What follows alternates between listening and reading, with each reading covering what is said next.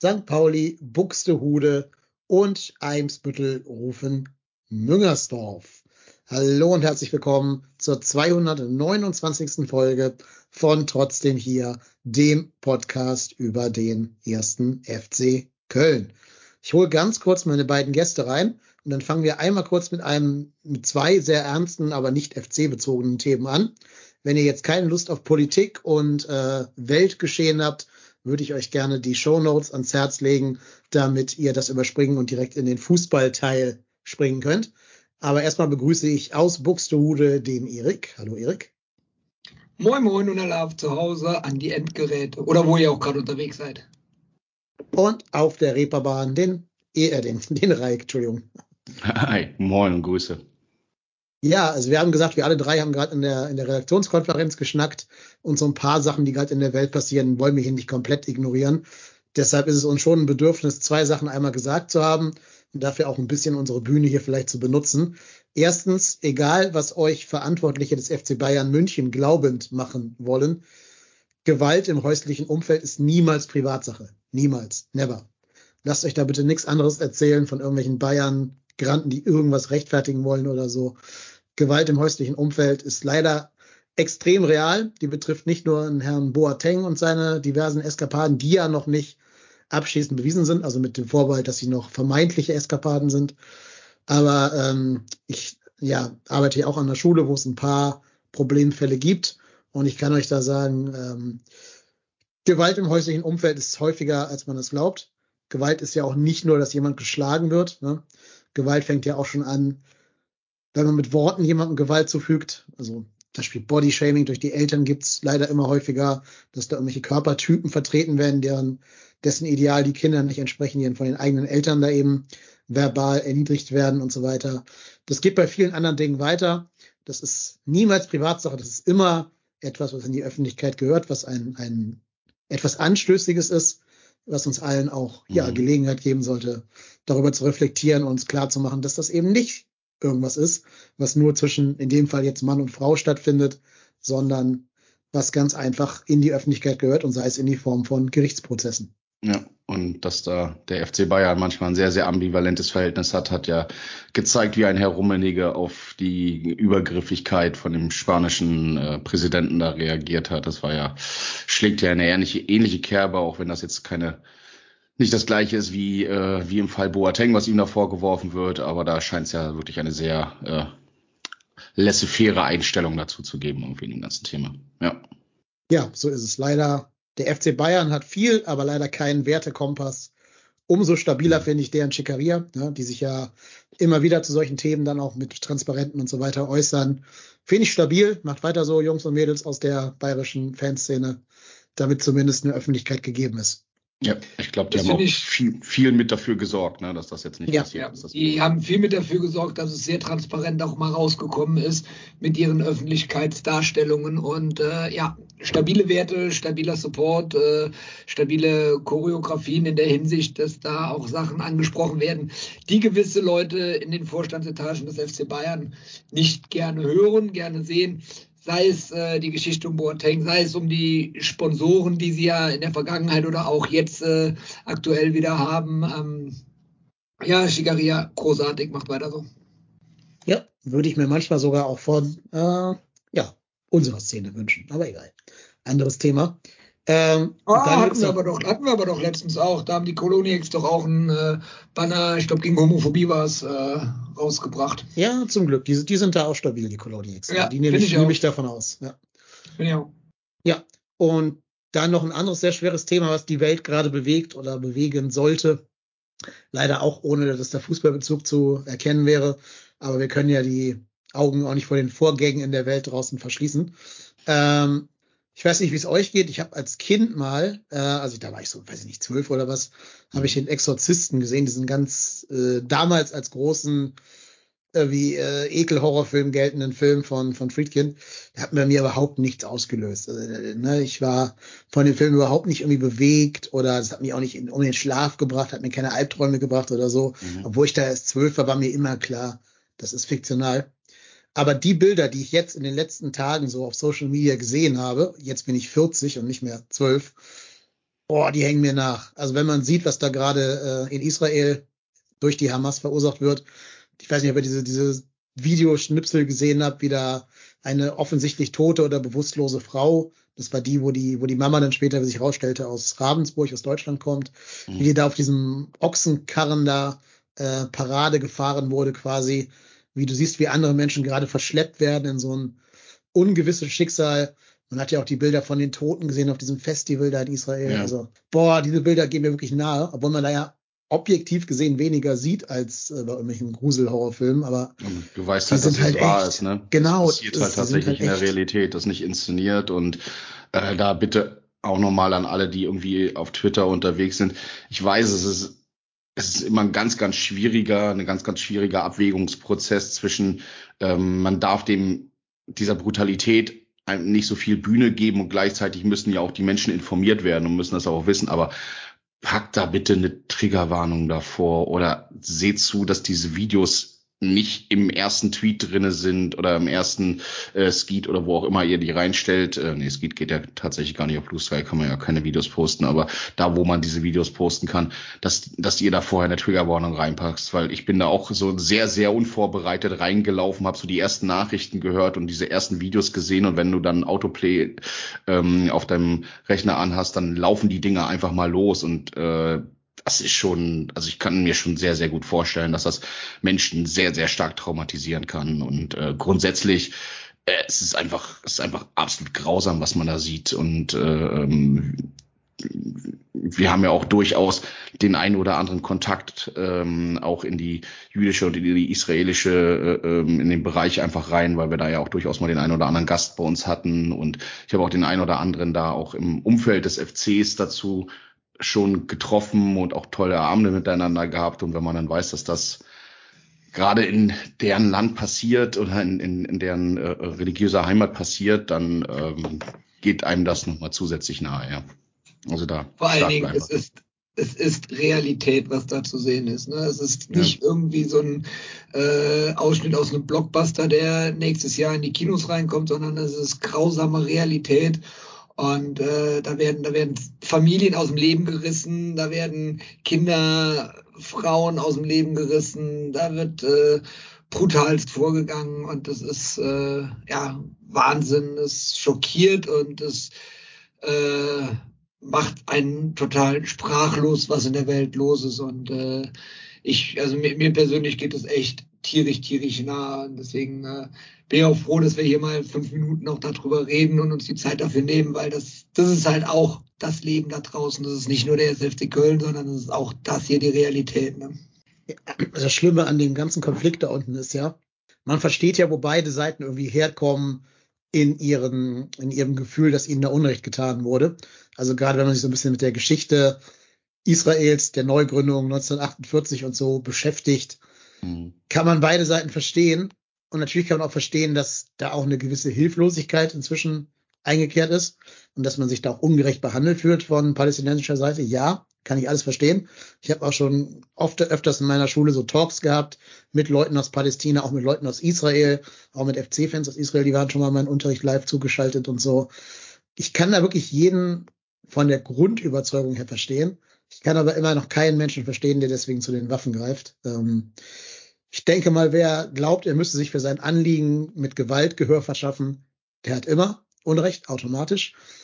Und das Schlimme ist, das ist ja alles eine Konsequenz von Nationalismus, von auch Imperialismus, der sich im Endeffekt niederschlägt in der Region da unten.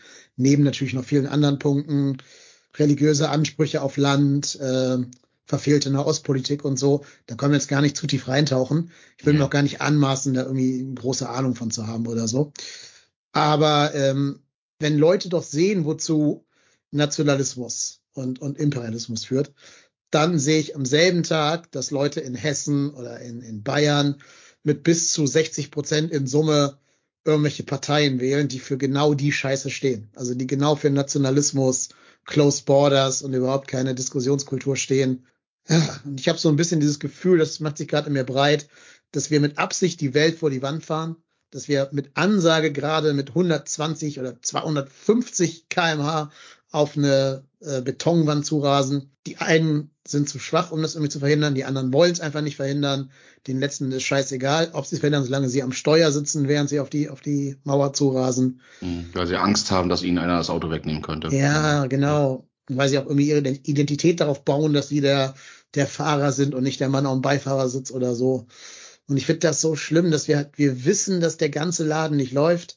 Wir wählen trotzdem, also nicht wir hier, aber ganz viele Menschen in Deutschland auch wählen ähm, solche Leute, die für genau das stehen, was wir nicht wollen, die zum Beispiel auch wissen, dass es einen Klimawandel gibt, aber sagen, scheiß drauf, ist doch nicht mein Problem. Ich bin eh tot, wenn die ganz schlimmen äh, äh, Auswirkungen in Kraft treten und die halt wirklich mhm. sprichwörtlich sagen, nach mir die Sinnflut und damit wortwörtlich meinen, nach mir die Sinnflut, weil darauf steuern wir drauf hinaus. Und das alles ist so jetzt in diesen letzten zwei, drei Tagen so über mich, mich reingebrochen irgendwie. Bin da auch so richtig so, ich fühle mich da hilflos. Ich kann mhm. ja außer ein Kreuz auf dem Wahlzettel auch nichts dagegen machen irgendwie. Und dann habe ich auch das Gefühl, dass mein Kreuz langsam eher so dieses Minderheitenkreuz wird. Ähm, wenn ich eben nicht irgendwelche Populisten wählen werde und so, so was, solche Chaoten. Ja, aber, und das alles ist die, die Situation, in der wir gerade sind. Aber um das mal mit einer, zumindest finde ich von unserer Seite positiv stabilen Note zu verbinden, bin mir sehr, sehr sicher, dass alle im Team TDH, die hier unterwegs sind, garantiert nicht ihr Kreuz bei den Wichsern machen. Ja, und wenn doch, dann Das gibt euch. mir schon mal ein gutes Gefühl. Wenn doch, dann verpisst euch. Dann hört ab an dieser Stelle auf den Podcast zu hören. Es gibt für euch die ganz viele andere Podcasts da draußen, wo ihr willkommen seid. Hier, fuck off. Gut. Ja, die letzten Worte, weil ich ja Deutschlehrer bin, muss ich das machen. Die letzten Worte vor dem Intro sollen dem großen deutschsprachigen Dichter Kurt Tucholsky gehören. Ich finde, er hat ein schönstes Gedicht aller Zeiten geschrieben zum Thema äh, Krieg und Frieden. Ich will euch zumindest mal die letzte Strophe davon vorlesen, weil ich die so bewegend finde, dass ich sogar das öfter mal in Klausuren benutze. Also falls Schüler gerade hier zuhören, ne, passt gut auf. Könnte sein, dass ihr da auch eine Klausur drüber schreiben müsst. Prüfungsrelevant. Genau, könnte prüfungsrelevant werden. Und zwar hat damals Kurt Tucholsky unter dem Pseudonym, Pseudonym Theobald Tiger das Gedicht Krieg dem Kriege geschrieben. Und da heißt in dem letzten Vers, der alte Tanz auf dem alten Vulkan, du sollst nicht töten, hat einer gesagt. Und die Menschheit hört's und die Menschheit klagt. Will das niemals anders werden, Krieg dem Kriegen und Frieden auf Erden. In dem Sinne, Shalom, Salam und Intro ab.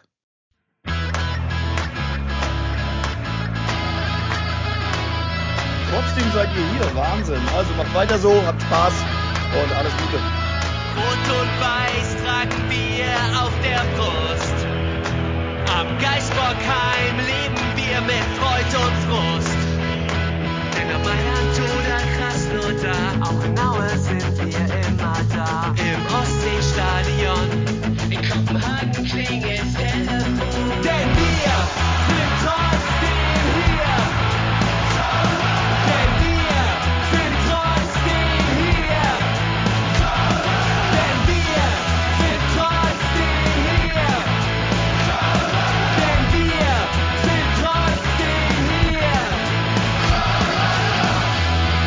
Ja, es müsste natürlich irgendwie den Schlenker hinkriegen äh, zum Sportlichen. Äh, das kriegst du, glaube ich, nur mit einem ganz harten Cut. Ne? Ja. genau, da gibt es keine vernünftige Überleitung. Also selbst, Wahrscheinlich selbst, selbst, selbst du, der der äh, äh, wildeste Überleitung bauen kannst, aber das stelle ich mir ja, gerade sehr, sehr schwer vor. Ich glaube, hier wäre es auch unangemessen, eine wilde Überleitung ja. zu machen. Immerhin ist ja schon mal gut, dass unser FC da auch eine Social-Media-Kachel zugebastelt hat und ja. die Gewalt da unten verurteilt im Gazastreifen. Also immerhin das. Ja, aber äh, der FC gibt ja viel Anlass zur Freude gerade.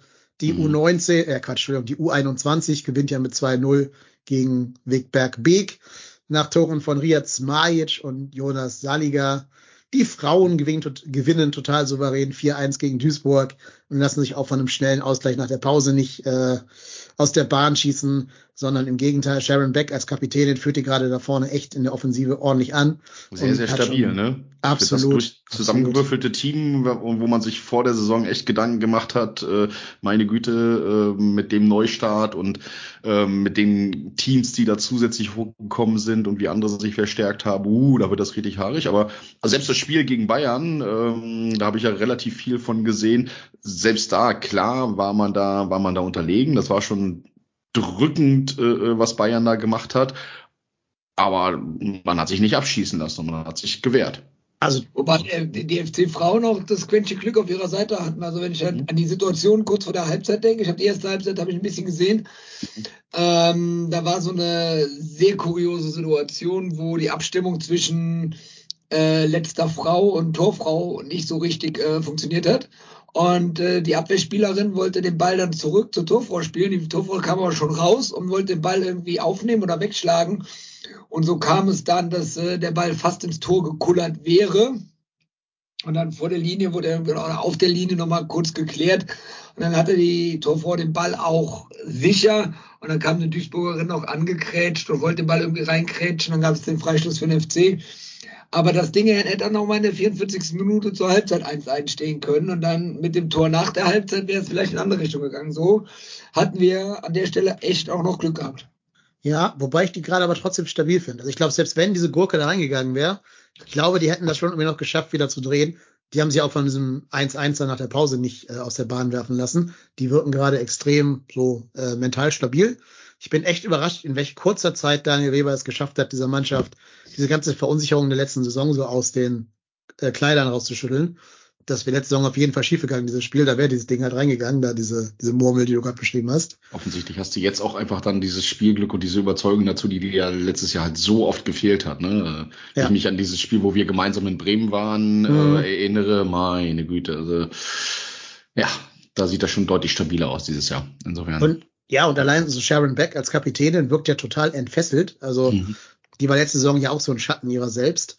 Ja. Aber aus irgendeinem Grund äh, scheint es wirklich so zu sein, dass die gerade auf, jetzt, wo sie am Flügel versetzt wurde und nicht mehr im Zentrum spielt, viel mehr Freiheiten genießt und die Mannschaft da echt das Kapitän dann auch anführt. Also als die ist ja Teil vom Tandem-Kapitänen, die andere Mhm. wäre ja Manju Wilde, die aber leider noch lange äh, verletzt sein wird. Und da kommt ja noch eine Selina Chachi irgendwann wieder zurück. Also die Mannschaft macht Bock. Ich kann auch jedem nur empfehlen, mal das Tor von Andrea Gavric, das 3-1 zu gucken. Das war so ein richtig geiles, äh, quasi so ein FIFA-Playstation-Tor. Wenn War man das da das die, Ding da in den Winkel gechippt oder? ja, genau, wenn man die Lupftaste Ah. bei der, bei der Playstation drückt. Ne? So über den Torwart drüber. Ins lange Eck, so war das geiles Tor. Ja, noch ein Elfmeter von äh, Jankowska am Ende und dann stand das da eben 4-1. Und das sind jetzt schon mal gegen Leipzig und Duisburg sechs Punkte im Abstiegskampf. Die hast du jetzt erstmal sicher, die kann dir keiner mehr nehmen. Ja. Und jetzt geht's ja am Wochenende gegen Bremen am 14.10. Ich bin Mhm. übrigens im Weserstadion. Wenn jemand da sein sollte von euch, meldet euch mal vorher, dann können wir da gerne mal einen, wahrscheinlich Becks zusammen trinken. Keine Ahnung, was es da gibt. Äh, das tut mir sehr leid, dass du wechselst. Hakebeck, Hakebeck. Hackebeck, genau, ja. Das ist das bessere Bremer Bier. Ich bin auch mit dem Zug da zum ersten Mal, nicht mit dem Auto endlich. Das heißt, ich kann auch mal ein bisschen, bisschen Bier trinken. Ich weiß auch von anderen Hamburger FC-Fans, die da sein werden. Also wird cool, gibt noch ein paar Karten. Stehplatz kostet 5 Euro, also kommt lang. Das ist am Samstag jetzt, oder? Ja, am 14. Und dann Während- welche Uhrzeit? Äh, 14 Uhr, glaube ich. 14 Uhr. Och, naja, Ja. dann kann man, wenn, wenn das Spiel dann durch ist, dann macht, glaube ich, das Eisen auch so langsam auf. Dann kann der auf dem Rückweg Ja. nochmal vorbeischlendern. Ja, das geht, das glaube ich auch, genau. Grüße dahin, auch ein sehr stabiler Laden. Ja, Ja, definitiv, definitiv. Ähm, ich werde leider nicht da sein können. Ich bin das erste Mal für dieses Jahr im Urlaub und äh, das bevorzuge ich dann doch. Dann geben wir uns die Hand. Auch ich werde mich am Samstag für eine Woche in Urlaub verdrücken. Pünktlich Du- zur Länderspielpause. Ja. du reist doch der deutschen Nationalmannschaft hinterher, oder, äh, Reik? Ja, ja, natürlich. Ich flieg da nur rüber, damit ich nicht nachts um zwei aufstehen muss, um das Spiel gegen Mexiko zu gucken. Ja, ja. Das ist so, so krank, dass dann nachts so zwei spielen, ey. Super, oder? In der Business Class sitzt doch Nagelsmann neben dir, sei, sei ehrlich. Nee, wenn der neben mir sitzt, dann setze ich mich, dann setze ich mich bewusst in die Kon Freiwillig in Holzklasse. Gehen Sie mal weg Holz- da, lass mich mal rein, da in die Mitte da, ich muss hier weg, Genau. ich muss hier weg. Freiwillig Holzklasse auf so einem Holzhocker, ganz, ganz hinten, Ja. am, direkt vor der Toilettentür, wo du jedes Mal aufstehen musst. Oder so. Genau, dieser Sondersitz bei den, Ja. äh, dieser Kevin Attendant Seat. Genau. Genau. Jump, Jump Seat ist das dann, ne? Das könnte Ja, Daniel genau. uns wahrscheinlich noch, noch genauer erzählen dann, ja. Ich habe mir einen Wecker gestellt für Mittwoch, den 18. Oktober um 2 Uhr nachts. Ich bin, ich bin dabei, wenn äh, Robert Andrich und äh, Benny Hendricks gegen Mexiko spielen. Das zündet Ja. mich an. Ja, und dann wird Kevin Behrens mit dem Fünferpack die Mexikaner wegschießen, ne? Hm? Das würde mich sogar wirklich anzünden, Ja. tatsächlich. In Philadelphia übrigens. Philadelphia, Philadelphia, tatsächlich, Ja. ja. Ja. Das Okay. andere, andere ist in Hartford, wo immer auch Hartford liegen mag. Ist es nicht Hartford, Connecticut? Ist es nicht da, wo der, wo der, wo der, äh, ist das nicht hier, hier, ähm, Ist das hier der Yale? Flughafen? Nee, ist, ist, ist da nicht dieser, nicht dieser riesen Flughafen? Hartford, Connecticut? Das sagt mir irgendwas. Ich Naja, dachte, der wäre so, eine- anyway. so eine Ivy League äh, Uni, aber keine Ahnung, Ja, was weiß ich. ja, ja. Das Sollen sie mal Gil- machen, ich werde nichts davon mitbekommen. Ist das nicht Gilmore Girls? Na, keine Ahnung, egal. Ähm, oh, jo, wer hat sich, wer hat sich denn jetzt gerade mit Serienkenntnissen hier- Ey, gute Gilmore Serie. Das ist eine richtig gute Serie. Guck die. Also, Ja, es nee. gibt kaum eine Serie mit besseren Dialogen als Gilmore Girls. Stehe ich zu. Alles klar. Sehr gut. Oh, Ja, wir müssen die, The Zone, die The Zone Reporter, die haben auch tolle Dialoge, du. Ja, vor allen Dingen hier der, der Sebastian Kneisel. Aber Oh, wir sollten ja. noch kurz erwähnen, dass leider auch die U19 äh, ein Spiel hatte, weil leider, weil sie im Pokal ausgeschieden sind, gegen Schalke mit 2-1 verloren. Oh, Ada Sühne hat das eine FC-Tor geschossen. Wollte ich gerade sagen, aber das, da wollte ich eh nochmal, ich konnte es leider nicht sehen, äh, weil ich da gerade beschäftigt war, aber du hast ja, äh, äh, meine ich, auf Twitter geschrieben, Skandalspiel, wir Ja. werden verpfiffen worden. Was, was Absolutes passiert? Skandalspiel. Wie immer, wenn der FC gegen Schalke spielt, ne? Ja. Dann äh, Außer kommt eine Finale dubiose. natürlich. Ja, dann kommt eine dubiose Entscheidung. Also Mhm. es gab drei Elfmetersituationen. Okay. Drei, wo du sagst, so einen davon kannst du geben, musst du nicht. Und die anderen beiden, wo du sagst, so 75 bis 80 Prozent Elfmeter. Jetzt Mhm. dürft ihr raten, welchen davon er gegeben hat. Nämlich halt den Mhm. einen für Schalke, der so, so dubios war. Und die, die anderen anderen beiden waren viel ne? klarer für den FC, genau. Einen von den beiden musst du halt mindestens geben, eigentlich fast eher zwei. Ich meine, gut, dass du vielleicht nicht zwei gibst, kann ich noch so ein bisschen irgendwie so psychologisch nachvollziehen. Ja, Ah, das ist einen so davon die musst du geben. Da, ne? Hm, ja. Ja. Ja. Ja, also auf jeden Fall ähm, würde ich vorschlagen, dass man dieses Spiel ganz, ganz dringend nochmal intensiv auf Wettscheine hin überprüfen sollte in Südkorea irgendwo, ob da nicht was los ist. Nee, also leider ausgeschieden, leider ist die Revanche äh, für das Pokalfinale den Schalkern geglückt. Leider. Jetzt ist die U19 eben raus und kann sich dann auf die, auf die Liga konzentrieren. Aber immerhin gute Leistung. Ähm, wie gesagt, sehr unglücklich ausgeschieden natürlich diese Elfmetersituation. Ich glaube, ohne die wäre das ganze Spiel auch nicht so auf diese Bahn für Schalke gelaufen. Obwohl Schalke ja auch einen sehr starken Nachwuchs hat, muss man ja sagen. Also die Knappenschmiede liefert ja immer noch weitere Talente aus.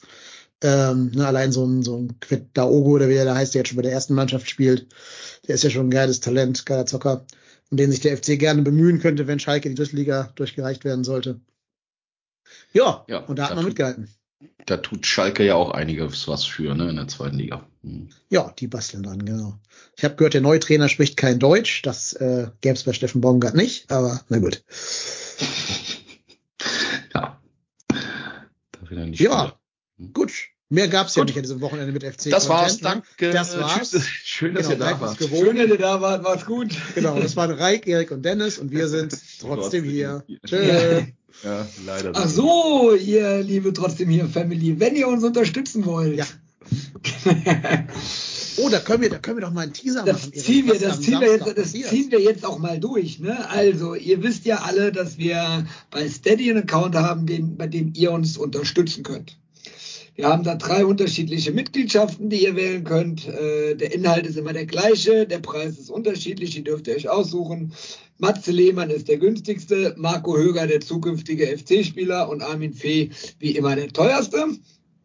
Und äh, zwischen den drei könnt ihr euch entscheiden und dann bekommt ihr Sondercontent. Und der nächste Sondercontent, der wird am Samstag, Dennis? Wenn ich das schaffe, kommt er am Samstag, wenn nicht am Sonntag, aber er kommt dieses Wochenende noch. Der kommt am Wochenende raus und wir hatten, die Aufnahme ist schon im Kasten und wir haben mit einem Profifußballer ein knapp anderthalbstündiges Interview geführt und es war sehr kurzweilig, es waren äh, sehr viele schöne, spannende Themen dazu und äh, wir hatten das Skript abgearbeitet und es kam immer noch Nachbrenner und Nachbrenner, weil das einfach so eine angenehme äh, Möglichkeit war, da mal Fragen zu stellen. Also werdet jetzt noch schnell TDH-Mitglied und äh, oder Family-Mitglied und äh, dann habt ihr auch am Wochenende eine Sonderfolge, die nur unsere trotzdem hier Family bekommt. Genau, und Genau. könnt ihr dann hören, ähm, wenn ihr euch den Wecker einfach auf 0 Uhr stellt, dann könnt ihr das nämlich noch vor dem Mexiko-Spiel hören. Von 0 Uhr bis 2 Uhr. Ja, das ist aber braucht, erst, ihr die, braucht ihr euch die Vorbereitung nicht geben. Ja. das ist erst am Mittwoch tatsächlich. Das könnt ihr sogar Ja. schon früher hören. Könnt ihr aber nochmal hören dann in der Nacht, um euch wach zu halten. Genau. Wir verraten noch nicht, wer der Fußballer ist, aber kleiner, kleiner Spoiler. Harry Kane hat sein Trikot zu Hause von diesem Fußballer. Ja, Boah, Genau. Stark, starker Spoiler. Ja. Richtig gut. Ich bin auch schon sehr gespannt. Ich war ja, konnte ja leider bei der Aufnahme aus zeitlichen Gründen nicht dabei sein. Ich bin auch schon, äh, freue mich auch schon drauf. Genau. Also, genau, neben, neben, neben Harry Kane hat es auch Steffen Tigges in die Folge reingeschafft. Also, wenn ihr wissen wollt, wie wir über Harry Kane und Steffen Tigges mit einem anderen Profifußballer reden, werdet Mitglied. Ist ja auch fast die gleiche Preisklasse. Kane und Tigges. Ja. Und auch nahezu die gleiche In, in, Qualitätsklasse, in, oder? in zwei Jahren definitiv. Man kann ja Werte nicht über Nacht, Werteverlust von Harry Kane. Wenn Harry Kane sich beide Beine fünfmal gebrochen hat, wahrscheinlich. man kann halt nicht über Nacht aus Harry Kane einen Bundesliga-Stürmer machen. So, Nee. Das ist keine Kleinigkeit. ja. So, hilft Ja. ja alles nichts, liebe Freunde. Wir müssen, glaube ich, über den Elefanten Genau. im Raum reden. Reik, du warst ja vor Ort. Nimm uns doch mal mit auf deinen Roadtrip gen Ja. Bayerkreuz. Hat sich richtig gelohnt, ja. Ähm, genau, wir Freitagabend äh, beziehungsweise Samstagabend haben uns ja ähm, äh, Erik und ich uns ja erstmal gesehen, nachdem wir am Millantor waren und haben da ein bisschen äh, gefeiert, dass der FC St. Pauli mal wieder den HSV eingeholt hat und dann ging's am Sonntag tatsächlich von Hamburg aus mit dem Auto nach äh, Leverkusen ans Kreuz und wir sind glaube ich um neun hier etwa losgefahren, sind gut durchgekommen und haben dann was mich ja gewundert hat, also ich habe mir, das gab ja wieder dieses, ich war jetzt tatsächlich das erste Mal äh, in der Bayer Arena und äh, Spoiler, es wird das letzte Mal gewesen sein, aber ähm, da gab es ja vorher dann diese Infomail und man muss ja ja, äh, ich weiß nicht, wart ihr schon mal da? Du, Ja, oder ich du? war, ich war bei dem Dominic Marrow Derby da, wo der die, also die sorry, nicht Derby, Nachbarschaftsduell, Da, als der die beiden Tore gemacht hat. Da war ich Ich war, ich, ich war die, die Älteren von uns werden sich dran erinnern können. Ich war bei dem Lillian Lasslone Verstolperer im Stadion. Ich glaube, das war das DFB-Pokalspiel, wo der FC äh, in der Nachspielzeit, glaube ich, einen 2 Siegtreffer hätte machen können und das Landesliga ihn verstolpert hat und nachher haben wir das DFB-Pokal-Halbfinale verloren. Also es war noch vor dem Ausbau. Ich kenne ich kenn diesen Laden da nicht äh, mit einem Oberrang. Äh, Mir Mhm. reichen aber auch die Bilder von der Autobahn und vom Stadion, äh, vom, vom Fernsehen. Da brauche ich nicht noch in diesen Kommerzbunker rein. Ja, ja zumindest ähm, muss man da ja als Gäste, als Auswärtsfan, ähm, wird einem dann ja empfohlen, bei dieser, bei diesem Parkplatz Leverkusen Camppark äh, dort zu parken. Und von dort aus gibt's dann da so, ähm, so, so Shuttlebusse. Und ähm, das äh, fand ich erstmal schon ganz interessant, dass da offensichtlich 0,0 auf Fantrennung irgendwie abgestellt wurde, weil äh, in diesem Bus sind sowohl Leverkusener als auch Kölner en masse eingestiegen, die haben sich auch auf diesem Parkplatz alle sehr, sehr bunt durchmischt.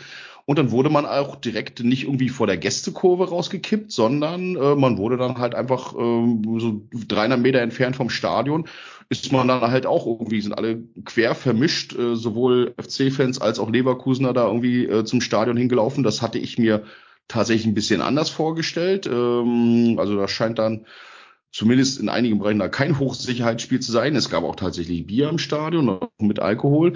Und ähm, ich war im Block äh, F4 und das war tatsächlich auch so eine Art gemischter Block. Also da wurde die Hälfte davon offensichtlich an FC-Fans verkauft und die andere Hälfte waren dann ähm, waren dann tatsächlich äh, Leverkusen-Fans. Das war auch nicht voneinander getrennt in irgendeiner Form. Das einzige, was abgetrennt war, war dann halt der Oberrang, also der G-Rang oben, äh, wo man dann nur vom Gästebereich reingekommen ist und tatsächlich dann der Stehblock an, äh, direkt in der Ecke. Aber der Rest war dann relativ offen.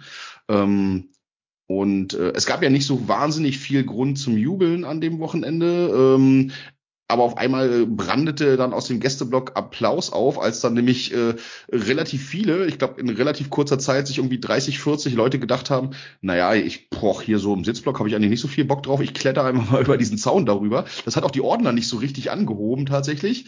Ähm, da sind dann halt relativ viele Jungs da irgendwie rübergeklettert, bis dann irgendwann mal die Polizei mit ein paar Leuten da irgendwie in den Block rein ist. Dann hat das wieder aufgehört, aber dann sind sie halt trotzdem weiter rüber äh, geklettert. Und wieso, jeder, der es dann erfolgreich auf die andere Seite geschafft hat, wurde damit äh, Applaus empfangen, tatsächlich. Ja.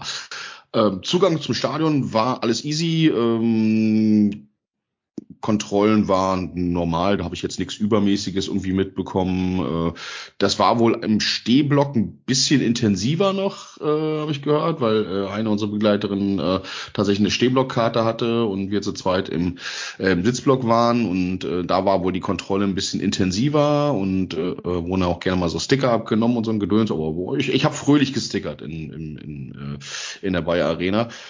Ähm, Verpflegung etc., alles in Ordnung und auch tatsächlich, äh, man ist ja, man ist ja so einiges gewöhnt als Gästefan in, ähm, in einigen Stadien in der Bundesliga.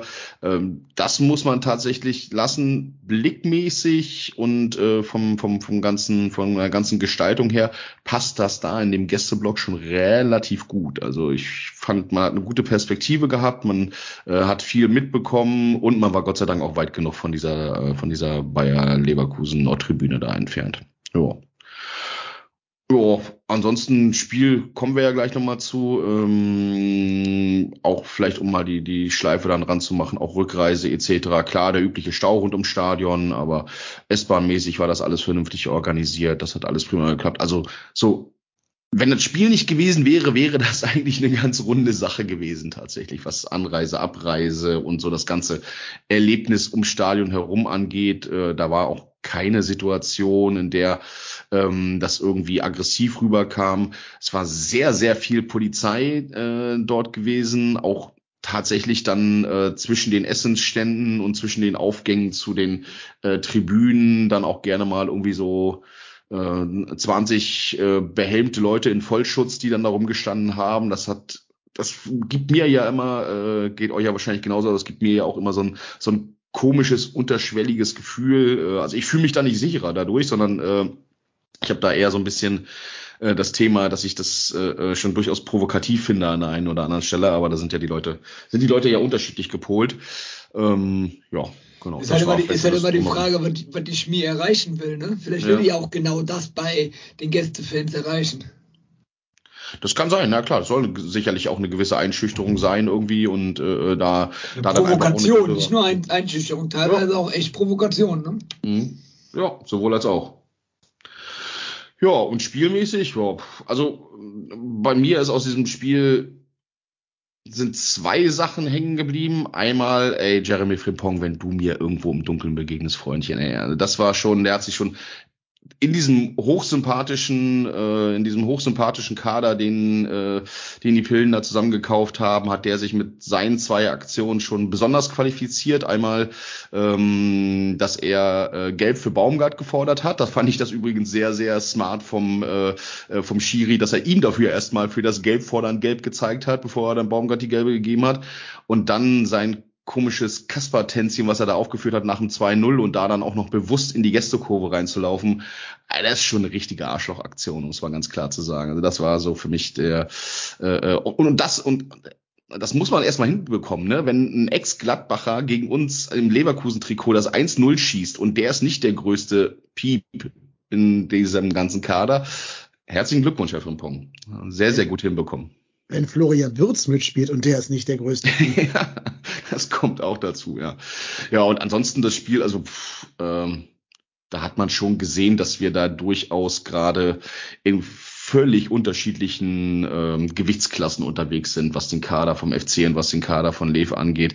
Weil man muss auch, glaube ich, ehrlicherweise be äh, bekennen und äh, ich glaube, da erzähle ich auch kein Geheimnis, ohne Marvin Schwebe in der Form, in der er da äh, Dinger rausgefischt hat, und zwar so einige, äh, hätte das noch viel, viel, viel, viel bitterer werden können, weil ich auch nicht das Gefühl hatte, dass Lev irgendwie runtergeschraubt hat. Die haben schon weitergemacht die ganze Zeit, aber da hat uns tatsächlich Schwebe davor bewahrt, dass wir da eine richtige Klatsche bekommen. Das war so schon ziemlich unschön irgendwie, aber das hätte, das hätte noch viel, viel böser enden können, wenn, äh, wenn Schwebe nicht einen guten Tag gehabt hätte dort. Ja, ich glaube insgesamt sieben Paraden und neun geblockte Schüsse von Abwehrspielern. Also ja. es hätten auch, es hätten auch 16 Tore sein können. Mhm. Ja, jetzt, also wahrscheinlich erwarten die Leute jetzt, dass wir hier draufhauen und da irgendwie unser, äh, unser, unser Herz zur Mördergrube machen. Mhm. Ich bin da irgendwie komplett emotionslos. Keine Ahnung. Also es, es, es war so, mhm. es war halt wirklich so, als wenn ich Armdrücken gegen Conor McGregor machen würde. Mhm. Ja, werde ich auch nicht gewinnen. Ja, ist halt so. Frimpong, da kostet der zehnmal so viel wie der ganze Kader vom ersten FC Köln. Oder von Würz ein, eine Schuppenflechte wahrscheinlich. Ja. Es, es ist halt einfach so. Die sind gut. Die sind besser als 17, 16 Mannschaften in der Bundesliga. Die haben gegen die Bayern unentschieden gespielt. Die haben uns unsere Grenzen dann wirklich haar, also wirklich extrem deutlich aufgezeigt. Aber ich war zu keinem Zeitpunkt irgendwie emotional. Ich wüsste ja nicht, wenn ich da wütend sein soll. Also die Mannschaft hat äh, im Rahmen ihrer Möglichkeiten ihr Bestes Mhm. gegeben. Ja, hab- genau das ist es, ne? Ja, Mhm. ich habe nicht, nicht das Gefühl, dass die, äh, dass die irgendwie sich haben hängen lassen oder gegen den Trainer gespielt haben oder sowas.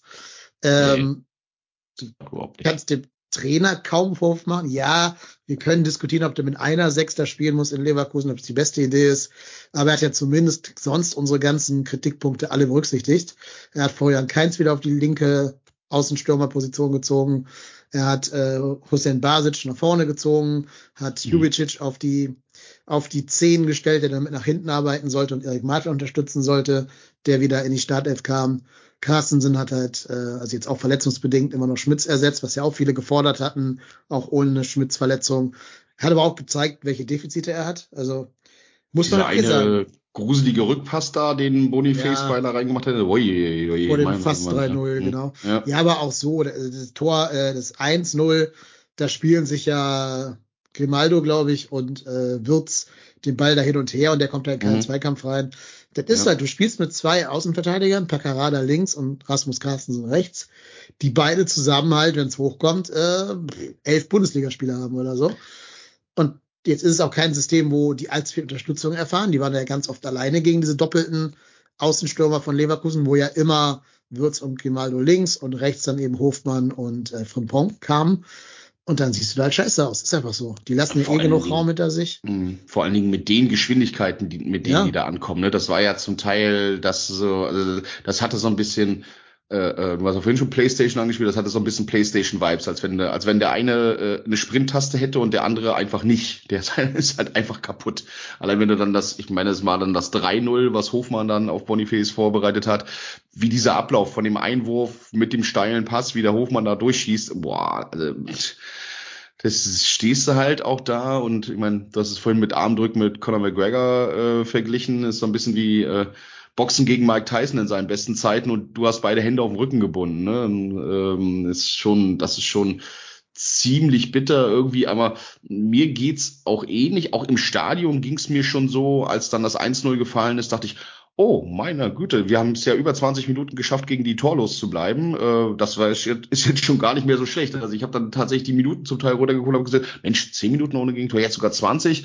Und dann war es halt aber auch relativ schnell dahin, weil du ja auch gesehen hast, dass wir an keiner einzigen Stelle, mal abgesehen von der einen Szene äh, äh, kurz vor der Hälfte und der anschließenden Ecke dort, haben wir es ja auch nicht hinbekommen, in irgendeiner Form geordneten Aufbau hinzubekommen und mal offensiv irgendwas zu entwickeln. Da war ja wirklich Also mit der 0,0 dran.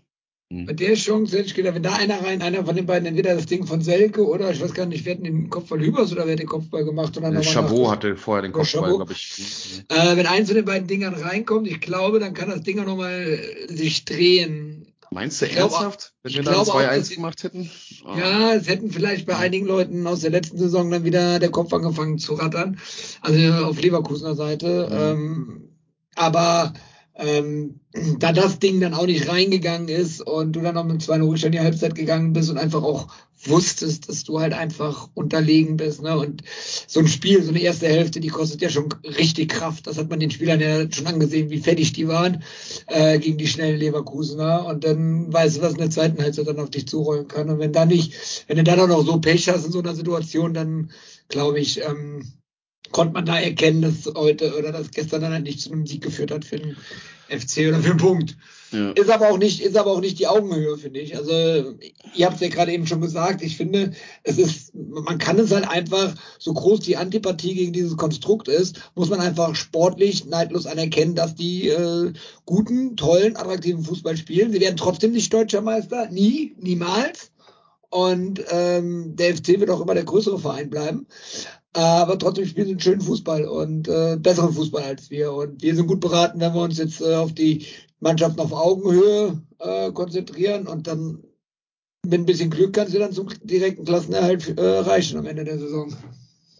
Ja, also ich bin bei dir, dass der FC immer der größere Verein bleiben wird von den beiden. Ähm, dass die nicht Meister werden, da würde ich nicht alles drauf wetten im Moment. Äh, ich hoffe, dass da immer noch mal dieser Einbruch. Ganz ehrlich, dann habe ich lieber ein zwölftes Mal die Bayern oder ein Ja, nee, Dortmund wird auch kein Meister. Aber ähm, ich will, ich will es nicht. Ich will, ich Nein, will natürlich. Ich glaub, ich glaub auch, problematisch wird es nur werden, wenn am 34. Spieltag die Dosen und die Pillen punktgleich sind. Das, äh, das wäre, glaube ich, das größte Drama. Aber ansonsten, äh, nein, ich glaube, die, die werden es auch nicht. Nein, Harry Kane wird da schon was äh, äh, äh, gegen haben. Was ich Ja. immer noch sehr, sehr witzig finde, war diese Aussage von Lothar Matthäus, wie er sich dann dahingestellt hat und gesagt hat, also jetzt gar nicht vor diesem Spieltag, sondern ich glaube, das ist schon ein oder zwei Spieltage zurück. Naja, man müsste ja, äh, äh, äh, oder Bayer Leverkusen hat ja so einen tollen Job gemacht und diesen Boniface da geholt und äh, da müssten sich ja 17 andere Talentscouts äh, äh, und Manager in der Bundesliga schämen. Äh, der Junge hat 20 Millionen Euro gekostet. Ja, also, Also, selbst wenn wir den gesehen hätten, hätten wir den nicht bekommen. Ne? Also das Ja, ist schon, den- schon ein bisschen witzlos einfach, ja. da haben ja auch viele von Abstand genommen, weil er schon zwei Kreuzbandrisse hatte, darf man auch nicht Ja, vergessen. Mhm. Ähm, unser Ziel muss es halt sein, so ein Boniface vor der Breakout-Saison zu entdecken. Ne? Also Ja. in der Saison, bevor der bei Saint-Gilloise durchgestartet war letztes Jahr. Und dann holen. Ja, ja, Mhm. genau. Ähm, das, das würde ich jetzt keine Antwort, diese, diesen Einwurf. Aber ähm, dazu müsste man sich halt auch Märkten öffnen, wo die Spieler wahrscheinlich nicht zwingend Deutsch reden. Aber da kommen wir nachher nochmal drauf. Ich will noch mal hier zwei, drei Statements aus dem Chat aufgreifen. Der FC Johnny sagt, klar, Lev performt dieses Jahr in abartiger Form. Aber es war doch bisher immer so, dass Leverkusen besser war, wir aber dann doch unsere wenigen Chancen reingemacht haben. Siehe letztes Auswärtsspiel. Ja, aber das hat immer was mit Form zu tun. Ne? Also letztes Jahr kamen die ja ähm, auch aus einer sehr schlimmen Phase, bevor äh, Xabi Alonso die übernommen hatte.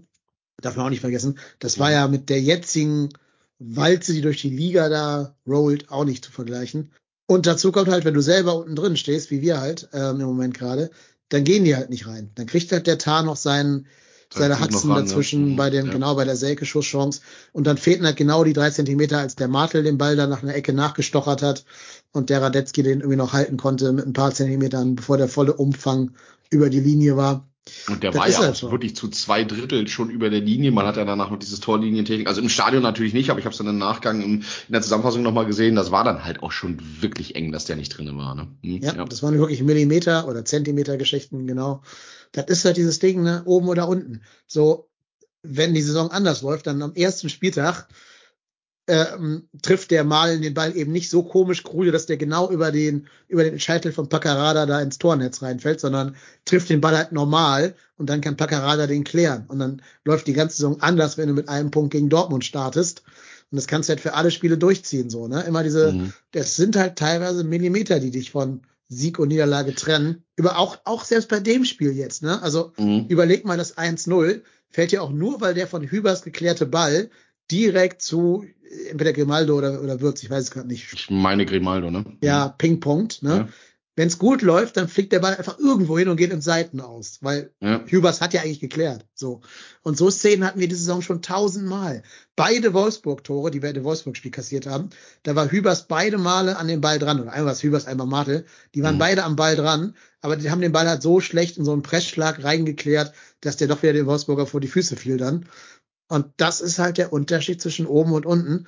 Das ist nicht mal, eine, das kann man gar nicht erklären mit irgendwelchen äh, Qualitätssachen. Das ist auch ein Stück weit einfach pures, dummes Glück, wo der Ball hinflippert. Und ob dann halt ein Würz natürlich diesen Hackentrick da macht oder nicht, das ist dann wieder Qualität, klar. Ne? Ja, klar. Aber Mhm. der Ball kam ja nur, weil, weil er eben von Hübers Kläraktion in, die, in den Lauf fast direkt von Würz oder, oder wer es war, reingefallen ist. Ähm, das ist halt das Pech des Tabellenletzten. Ja, das ist halt dann auch ich genau sehe- dieser ich sehe Unterschied, hm, dieser Unterschied im Lauf einfach, ne? Guck dir mal Stuttgart dagegen an. Girassi schießt da Ja, mittlerweile ich 13 sehe- Tore, ne? Also, Ja. Ich, ich sehe es aber ein Stück weit auch anders. Ne? Wenn wir uns mal an die letzte Saison erinnern, wie oft war der äh, gegnerische Torhüter-Spieler des Tages äh, oder in, in der Kicker-Elf Torhüter des Tages und ähm, das kann, du kannst nicht immer von einem guten Tag von dem Torhüter reden und von Glück von dem Torhüter reden, sondern vielleicht muss man sich da auch mal fragen, sind das die letzten zwei, drei, vier Prozent, die den FC-Spielern einfach fehlen? Und ähm, ist das das, was was es nachher ausmacht, weil hier die Leverkusener klar als als Topmannschaft in der Liga aktuell ähm, da sind es die drei, vier, fünf Prozent, die die mehr haben, wenn wir ans Limit oder darüber hinausgehen.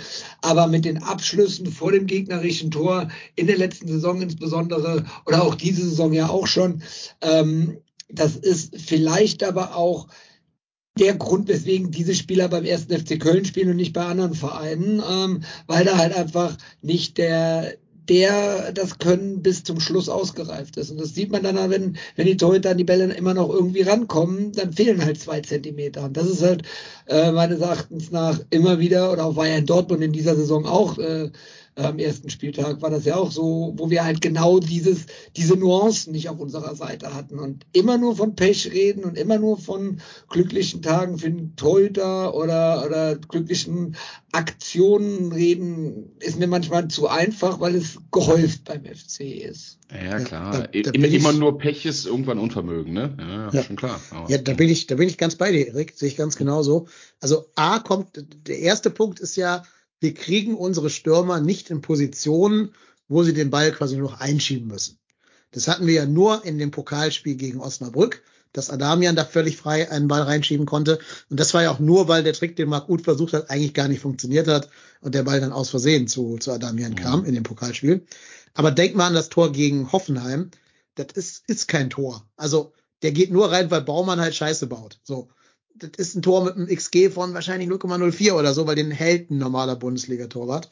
Ähm, das ist halt auch kein guter Schuss gewesen, wenn es ein Tor war, ne? Aber deswegen ist es halt nicht immer so aussagekräftig zu sagen, ist ein Ball jetzt drin, ist ein Ball nicht drin, sondern die Frage ist halt immer, bist du in einer Abschlussposition, von wo aus du eigentlich mit einer hohen Wahrscheinlichkeit das Tor erzielst oder nicht?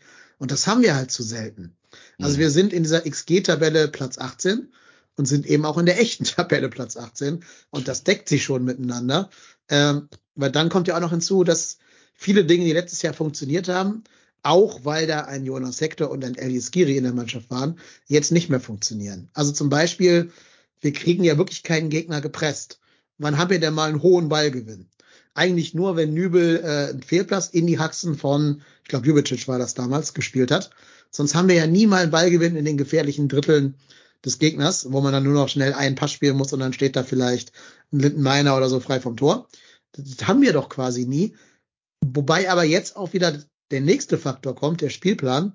Wenn wir mal Bremen rausrechnen, haben wir auch wirklich nur gegen Mannschaften gespielt, die man so gut wie nicht gepresst bekommt. Mit unserer Art von Pressing. Du kriegst Bayer Leverkusen nicht gepresst. Da wackelt der Frimpong einmal dem Hintern rennt weg und ist mit 20 Metern von dir entfernt, während du noch versuchst, da in den Zweikampf reinzukommen. Äh, Hoffenheim ist eine unheimlich technisch starke Mannschaft mit einem sehr technisch versierten Mittelfeld. Die kriegst du nicht gepresst. Selbst der VfB, das ist ja auch ein Schlüssel von deren Erfolg, haben da halt einen Angelo Stiller, den du kaum gepresst bekommst. Ein Ito, der halt den Ball behaupten kann und seinen Körper da irgendwie reinstellen kann. Äh, Dortmund, müssen wir nicht drüber reden, was die für Mittelfeld da haben, verglichen mit unseren, versuch mal Julian Brandt zu pressen, so, ne? Das, ja, Kannst auch sein lassen. Kann ja auch gegen Conor McGregor Armrücken machen. Gleich in grün. So, und die kannst ja alle durchgehen. Selbst Frankfurt hat ja mit Skiri, äh, Ebim und wer da alles gespielt hat, auch ein vergleichsweise pressingresistentes Mittelfeld. Und jetzt bist du halt in diesem Effekt drin, wo du sagst, so, die kriegen wir nicht mehr gepresst. Jetzt kommen die Gegner, wo man mit Pressing Erfolg haben könnte. Also gerade Gladbach halte ich dafür extrem anfällig. Aber jetzt bist du halt in diesem dieser Negativspirale drin, drinnen, mhm. wo du vielleicht auch nicht mehr so ganz an die, an die eigene Pressingfähigkeit glaubst, diese eigene Spielidee glaubst und auch nicht mehr so diesen, Entschuldigung, mhm. diesen, diesen letzten Meter machst, den du in diesem Baumgart-System immer machen musst. Und der ja. für mich, der für mich dritte Grund, sorry, gleich, gleich darfst du es sagen, ja. ich meine, dann ist mein Monolog auch vorbei. Ähm, der dritte Grund ist halt auch, dieser Baumgart-Fußball ist ja extrem verschleißend. Also du rennst da ja wirklich pro, pro Kopf irgendwie 13 Kilometer. Das heißt, du musst eigentlich von der Bank Qualität nachlegen können. Und das sehe ich halt nicht. Also, wir haben da spannende Spieler sitzen, Fink, Rewe, Downs und so, ne? Das sind jetzt aber alles ja nicht diese Pressing-Monster, die nochmal Mittelfeld eingewinnen können. Ich bin auch nicht der allergrößte Fan von Olesen, was Ballgewinne im Pressing angeht. Also ob der da jetzt so die Lösung ist, weiß ich auch nicht. Alle anderen müssen da quasi alle Spiele machen. So, und dann kannst du nur noch hoffen, dass irgendwie äh, vielleicht Luca Waldschmidt nochmal irgendwie in Form kommt. Marc Uth hat in der U21 debütiert und problemlos eine Halbzeit gespielt, dass dadurch wieder so ein bisschen mehr Qualität reinkommt und die Bank immer wieder ein bisschen prominenter besetzt wird. Aber äh, dass jetzt sagst so, wir haben den einen, der jetzt nochmal so dasselbe Tempo gehen kann wie die, die gerade spielen, die elf, sehe ich jetzt halt auch nicht. Also ich finde deine Argumentation ziemlich schlüssig, was das Thema äh, angeht, pressingresistente Mannschaften. Aber ich sehe genau die gleiche Gefahr, die du gerade dargestellt hast. Dieser Stil von Baumgart, mit dem wir da agiert haben und mit dem wir in den letzten Jahren erfolgreich waren, der ähm, lebt halt auch davon, dass alle zu 100 Prozent davon überzeugt sind. Und wenn du jetzt nach dem Spieltag mit einem Punkt dastehst, egal wie stark da ein Motivator, egal wie stark da ein Trainer ist, da musst du doch anfangen zu zweifeln. Da musst, denkst du dir doch, meine Güte, warum hat er denn kein anderes System? Warum kann er uns nicht andere Mittel an die Hand geben, damit wir dann trotzdem dort irgendwie Punkte holen? Ähm, und selbst wenn du es nicht willst, glaube ich, dass vielleicht bei dem einen oder anderen Spieler das dann auch anfängt zu bröckeln und er dann auch sagt, ja Mensch, scheint nicht mehr zu funktionieren, da muss man doch einen anderen Plan haben. Ne? Ich meine, erinnert euch an dieses äh, äh, Interview, was, ähm, wie heißt der Schalker nochmal, Baumgartel? Baumgartel war es, ne? Ja.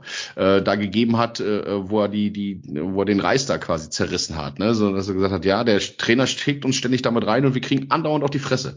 Kriegen andauernd auf die Fresse damit dass das System dann vielleicht irgendwie im, im fünften oder im sechsten Spiel dann doch wieder anlaufen kann und dann doch wieder funktionieren kann. Wenn du dann nicht mehr so richtig dran glaubst, äh, ist genau diese Gefahr da, die du eben dargestellt hast, weil genau dann das natürlich der Punkt ist, ähm, wenn dieses, wenn dieses, äh, äh, ähm, dieses Anlaufen äh, ähm, und dieses, dieses sehr hohe Pressing wenn das so viel Überzeugung braucht und wenn das so viel innerer Schweinehund überwinden und immer noch den Meter mehr machen und trotzdem äh, äh irgendwie in der 75. Minute einen 80 Meter Sprint anziehen, wenn es das verlangt, aber du glaubst da nicht mehr so richtig dran, dann fehlen dir wahrscheinlich die letzten Prozent, das zu machen. Also ich bin auch sehr, sehr gespannt, ähm, wie, wie das Trainerteam und speziell für Baumgart es auch hinbekommt, die Jungs bei der Stange zu halten und äh, denen zu sagen, hört mal zu Leute, es ist alternativlos, weil ich sehe tatsächlich auch, dass es alternativlos ist. Ich glaube nicht, dass ein Baumgart jetzt auf einmal auf eine Fünferkette umstellt und äh, äh, dann sagt, wir parken hier den Bus vorm, äh, vorm eigenen Tor. Das ist, das ist nicht der Stil, das passt nicht zu ihm und äh, ich sehe auch nicht, dass das in irgendeiner Form erfolgversprechender wäre. Dann würden wir wahrscheinlich wie Augsburg dastehen ich glaube, dann würde er sich auch selber verraten, wenn er jetzt sagt, ja. Fünferkette und äh, Busparken, vor allen Dingen jetzt gegen die Mannschaften, die jetzt kommen. Also das ist ja nicht Baumgart. Das macht dann vielleicht ein Gistol oder ein, weiß ich nicht, Markus Anfang oder so, aber nicht Baumgart. Kann ich mir nicht vorstellen. Ich finde den, das, was FC Johnny hier im Chat zitiert, sehr gut. Von Tobias Escher, der natürlich bekanntermaßen schlauer ist als wir alle zusammen, was das Thema Fußball angeht. Der hat einen Tweet geschrieben anscheinend. Und dieser Tweet lautet, Zitat, Fehler erzwingen, so lautete das Credo der meisten Bundesliga-Trainer in den vergangenen zehn Jahren. Was aber tun, wenn Teams wie Leverkusen oder Stuttgart selbst bei starkem Pressing keine Fehler begehen? Deren Spielweise erschüttert die Philosophie so manch eines Gegners. Und das ist es halt. Ne? Also Baumgart bei allen Qualitäten und bei allem, was er für uns getan hat, ist jetzt halt nicht der Trainer, der dann Plan B auspacken kann. Ähm, du siehst ja auch, dass er In-Game-Coaching so gut wie gar nicht tut. Also er, er coacht in-game nicht. Mhm. Mal muss halt einer auf die Doppel-6, dass dann irgendwie ein Hussein Basic oder ein Jubicic einen nach hinten rückt, um die Doppel-6 zu verstärken. Yo, aber du hast halt in dem Spiel jetzt gegen Leverkusen, hättest du halt deine Außen dicht kriegen müssen. Und da hätte dir irgendwas einfallen müssen. Ist ihm halt ja. halt nicht. Wobei ihr, wobei wir ja schon richtigerweise festgestellt haben, äh, Leverkusen ist jetzt wahrscheinlich in dem Moment einfach nicht der richtige Vergleich. Ich glaube, mit dem Kadermaterial, was du äh, im Moment beim FC hast, da in irgendeiner Form äh, ähm, jetzt von außen das Spiel drehen zu können, wenn du so hoffnungslos unterlegen bist auf individueller Ebene und äh, gegen eine Mannschaft unterwegs bist, die mit so einem Spielsystem unterwegs ist und mit der Qualität da drin, weil allein wenn du dir mal angeguckt hast, wie wie easy die äh, hinten rausgespielt haben und wie diese wie diese Pässe ineinander gelaufen sind und äh, äh und man will ja den Jungs überhaupt gar keinen, also den, den Jungs vom FC da überhaupt gar nicht in Abrede stellen, dass sie nicht gekämpft hätten oder so. Äh, aber es sah schon zum Teil echt grotesk aus, wie wir hinterhergelaufen sind. Und also da, das Spiel würde ich da vielleicht nicht als Beispiel nehmen, dann würde ich eher so ein Spiel wie Bremen nehmen, wo du gegen den. Ja, du hast aber auch eine andere Geschwindigkeit, ne? Also du hast aber eine andere Geschwindigkeit bei den Leverkusen, ne? das darf man noch nicht vergessen. Ja, klar. Wenn äh, äh, äh Carstensen wobei ich jetzt gar nicht auf äh, ad hoc parat habe, wie schnell er ist, oder auch Paccarada gegen die schnellen Außenspieler äh, spielen muss. Ne? Das ist halt einfach, auch da kommt dann nochmal, die sind ja nicht nur ballsicher und technisch gut, die sind ja noch schnell dabei, die können das alles drei in einer Situation alles abspulen. Ne? Das ist Klar. halt einfach, einfach der Unterschied. Ne? Und das ist klar, Leverkusen nicht auf Augenhöhe. Ähm, allgemein das Einzige, das ist so ein Strohhalm, an den ich mich jetzt so ein bisschen äh, dran festhalte, und das habe ich gerade im Chat auch irgendwo gelesen, ja, von Book 11. Ähm, der FC hat jetzt halt einfach auch nur gegen Mannschaften gespielt, die oben top in der Liga spielen, stehen. Ne? Es ist noch keine Mannschaft dabei gewesen, die so auf Augenhöhe ist. Naja, ähm, okay. vielleicht die, vielleicht die, ah ja, stimmt, okay, ja, Mhm. nehme ich, nehm ich raus, Mhm. Bremen, äh, äh, wäre wär eine Mannschaft gewesen auf Augenhöhe, aber ansonsten hast du halt echt nur Mannschaften von oben auch dabei gehabt und äh, Ja. Das Soll ich- ist halt soll auch ich- so eine Sache. Soll ich deinen äh, Papierstrohhalm mal in Wasser tunkeln und damit zerstören? Nein! Äh, tut mir leid, aber das Bei, muss ich jetzt bei loswerden. mir kannst du nichts mehr zerstören. Ne? Du hast dich Nee. doch vorbereitet. Ja klar, habe ich.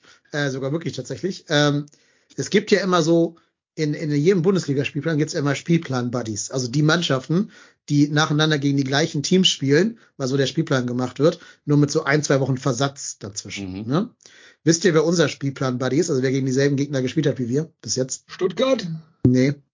Stuttgart hat nur gegen unten, unten stehende Mannschaften gespielt. Deswegen sind die so weit oben. Äh, warte mal, wenn die gegen Dortmund und Bayern. Ähm, Frankfurt? Frankfurt? Nee, weiß ich nicht. Nee, also kann, kann auch sein, aber weiß ich nicht. Nee, ich, ich löse mal auf, damit ihr jetzt hier Mhm. nicht rumraten müsst. Es war der FC Heidenheim. Die haben Mhm. gegen Wolfsburg, Dortmund, Bremen, Leverkusen, äh, Frankfurt gespielt und gegen Union, wo wir halt gegen Stuttgart stattdessen gespielt haben. Die spielen dann erst in zwei, drei Spieltagen gegen Stuttgart und danach dann gegen Gladbach. Also genau unser gespiegeltes System. Und die haben halt leider, leider Gottes aus diesen selben Gegnerspielen mal, wo die ähm, jetzt stehen, ne? ja, sieben Punkte geholt statt einen. Gut, die hatten ein bisschen anders, was Auswärts und Heim angeht. Das mag ja vielleicht gerade in den Bremen-Spielen Faktor gewesen sein. Die hatten Bremen halt bei sich zu Hause, also in Heidenheim, und haben da halt gewonnen. Das kann man vielleicht noch hinzufügen. Aber die haben halt auch gegen Union Berlin gewonnen, ne? Darf man auch nicht Mhm. vergessen. Immerhin ein Champions League-Team, auch wenn die gerade sehr strugglen. Naja gut, die haben jetzt auch sieben Niederlagen hintereinander, ne? Die sind auch Ja, ja. in einer ziemlich Klar. miesen Phase drin, wobei das natürlich, was, was sie da in der Champions League verloren haben, das war natürlich auch immer mega, äh, äh, mega blöd gegen Real da irgendwie in der Nachspielzeit und auch gegen, ja, was war das, Braga, glaube ich, haben sie auch in der Nachspielzeit das, äh, äh, das entscheidende Tor kassiert. Die sind im Moment auch gerade in einem beschissenen Lauf drinne, aber natürlich dauert es jetzt wieder so lange, bis wir gegen die Ja, spielen, dass sie sich wahrscheinlich dann- bis dahin aber das ist genau das Thema, was wir in unserer letzten Aufnahme hatten. Ne? Also in der letzten äh, Folge hatten wir genau darüber gesprochen. Wenn die aus der Krise raus sind, spielen wir erst gegen die. Ne? Wieso haben wir nicht jetzt mal eine kriselnde Mannschaft? Ja. Haben wir, also höchstens Gladbach halt nächsten Spieltag, ne? Wenn man die, also die sind ja auch gerade so auf dem Weg raus aus ihrer Scheißkrise da.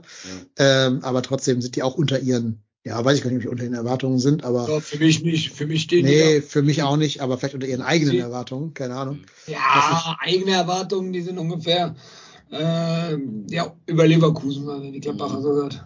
Ja, Äh, aber ich finde einen Aspekt ganz, ganz, äh, äh, ganz spannend, den sollten wir vielleicht nochmal äh, ähm, diskutieren, weil ich nämlich auch gerade so das Spiel FC gegen Lev letzte Saison, also nicht das, äh, ähm, nicht das Auswärtsspiel, sondern das Heimspiel. Das haben wir damals sehr, sehr unglücklich verloren. Da sind wir 1-0 in Führung gegangen. Das war ja dieses äh, äh, Traumtor von Benno Schmitz und dann haben wir äh, relativ schnell dann noch zwei Gegentore kassiert. Aber ich finde auch, dass äh, der Klappmesserhaft hat das hier im, im Chat auch geschrieben. Äh, der FC hat vorher eigentlich immer gut gegen starke Gegner gespielt und das haben wir ja auch gegen Dortmund gesehen, wobei man dann immer noch mal überlegen muss, ob Dortmund da tatsächlich schon in einer guten äh, Phase war. Aber die gewinnen ja zumindest ihre Spiele. Was ist uns denn da verloren gegangen? Also sind das ist es tatsächlich der signifikant schlechtere Kader, den wir jetzt haben? Ist es tatsächlich der Glaube, den wir da nicht haben? Weil normalerweise ähm, kommen wir da gegen, gegen gute Gegner, kommt uns das ja ein Stück weit entgegen, weil äh, sich die guten Gegner dann halt eben nicht hinten eingraben und nicht den Bus vor dem, äh, ähm, vor dem eigenen Strafraum parken, sondern das kommt uns ja eigentlich entgegen, wenn Mannschaften spielerisch unterwegs sind. Warum fehlt uns das in dieser Saison tatsächlich so?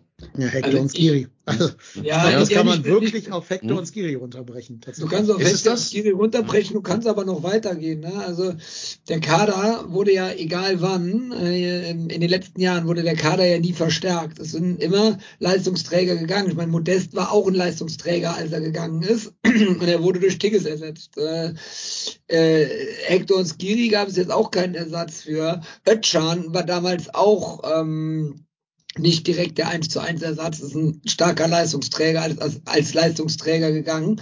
Also du hast immer, immer eine mehr Wertverlu äh, Qualitätsverlust gehabt bei Spielern, die den FC verlassen haben äh, und nicht adäquat verstärkt wurde.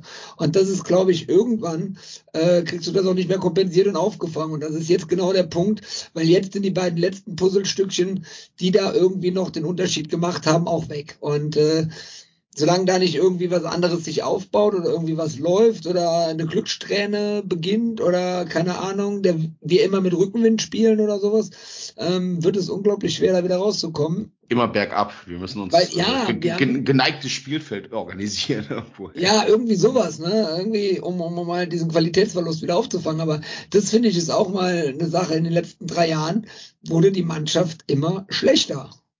Ja, das ist es. Genau. Also sehe ich, ganz genauso. Da kann mir auch Sally Özcan ja auch noch mit einfügen. Und du hast ja weder Özcan noch ähm, Skiri mit einem so richtig Bundesliga erfahrenen Spieler ersetzt. Martel hat tolle Anlagen. Der wird auch bestimmt mal ein großartiger Spieler. Um ist er aber noch nicht. auch mal ganz klar zu sagen, das war die einzig wirklich gute Nachricht vom Wochenende, dass Martel wieder am Kader dran ist. Ne? Ja. Äh, auch äh, wenn er jetzt noch nicht in. Topform war, aber äh, zum Glück war er da. Hm. Man sah auch direkt schon Unterschiede, gerade was so Ja. Dominanz im Spiel angeht und Körperlichkeit und so. Wurde halt auch ziemlich oft alleine gelassen. Ähm, also das wäre schon das, wo ich am ehesten mal ansetzen würde, dass ich meine konsequente Doppelsechs Martel Jovicic da installieren würde. Solange bis es wieder besser läuft. Mhm. Aber halt, um mal auf, auf Hector und Skiri zurückzukommen. Ich glaube, man unterschätzt auch, was die beiden alles mitgebracht haben im Gesamtpaket. Also die waren halt gleichzeitig zusammen vielleicht mit Keins und eventuell Uth, der aber auch seit Jahren nicht mehr spielt, deine spielintelligentesten Spieler, deine pressing-resistentesten Spieler. Also Hector konntest du halt auch ganz, ganz, ganz selten mal pressen. Der war halt so clever, wenn du den gepresst hast, ist der immer hingefallen, hat einen Foul gekriegt. Und Ja. dann gab's Freistoß für dich. Alle konnten sich wieder sortieren, nach hinten rennen. Konnte sich wieder Stand- beruhigen, Ja, du hast die genau. Situation runtergeholt. Ne? Hm. Genau. Und das ist Paccarada auch noch nicht, diese, diese Art von cleverer Spieler, weil der ja auch in seinem ersten Bundesliga ist, Bundesliga-Jahr ist, darf man auch nicht vergessen. Mhm. Ähm, Hector und Skiri waren die passsichersten Spieler im Kader mit, wie gesagt, mit Keins zusammen. Mit Hector hast du auch einen ganz anderen Florian Keins auf dem Kader, weil der, also auf dem Platz, weil der halt Hector den Rücken frei halten konnte als Florian Keins. Der ist ja auch jetzt nur noch ein, ein Schatten seiner selbst der letzten Saison, der gute Florian. Äh, das darfst du alles nicht vergessen. Und dann kommt das hinzu, was ich auch schon vor der Saison prognostiziert habe. Das zweite Bundesliga-Jahr ist immer schwerer als das erste Bundesliga-Jahr.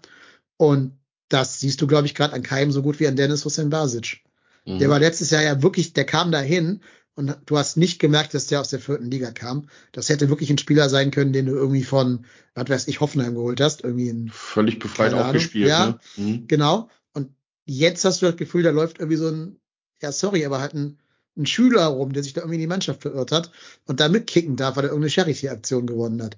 Nicht despektierlich gemeint, war jetzt ein bisschen pointiert von mir, ne, gebe ich zu. Aber ich glaube nicht, dass Dennis Hussein Basic in dieser Saison schon eine gute Aktion hatte, die jetzt irgendwas gebracht hätte.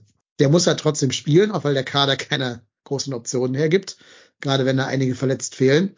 Ähm, ja, und es fällt ihm sichtbar schwer. Dazu hast du halt andere Spieler wie, ähm, wie zum Beispiel Rasmus Carsten, die halt gute Anlagen haben, aber halt auch ihre allererste Bundesliga-Saison spielen, davor ein Jahr auf der Bank saßen und eben noch nicht diese, wieder diese Match-Fitness haben, die sie brauchen.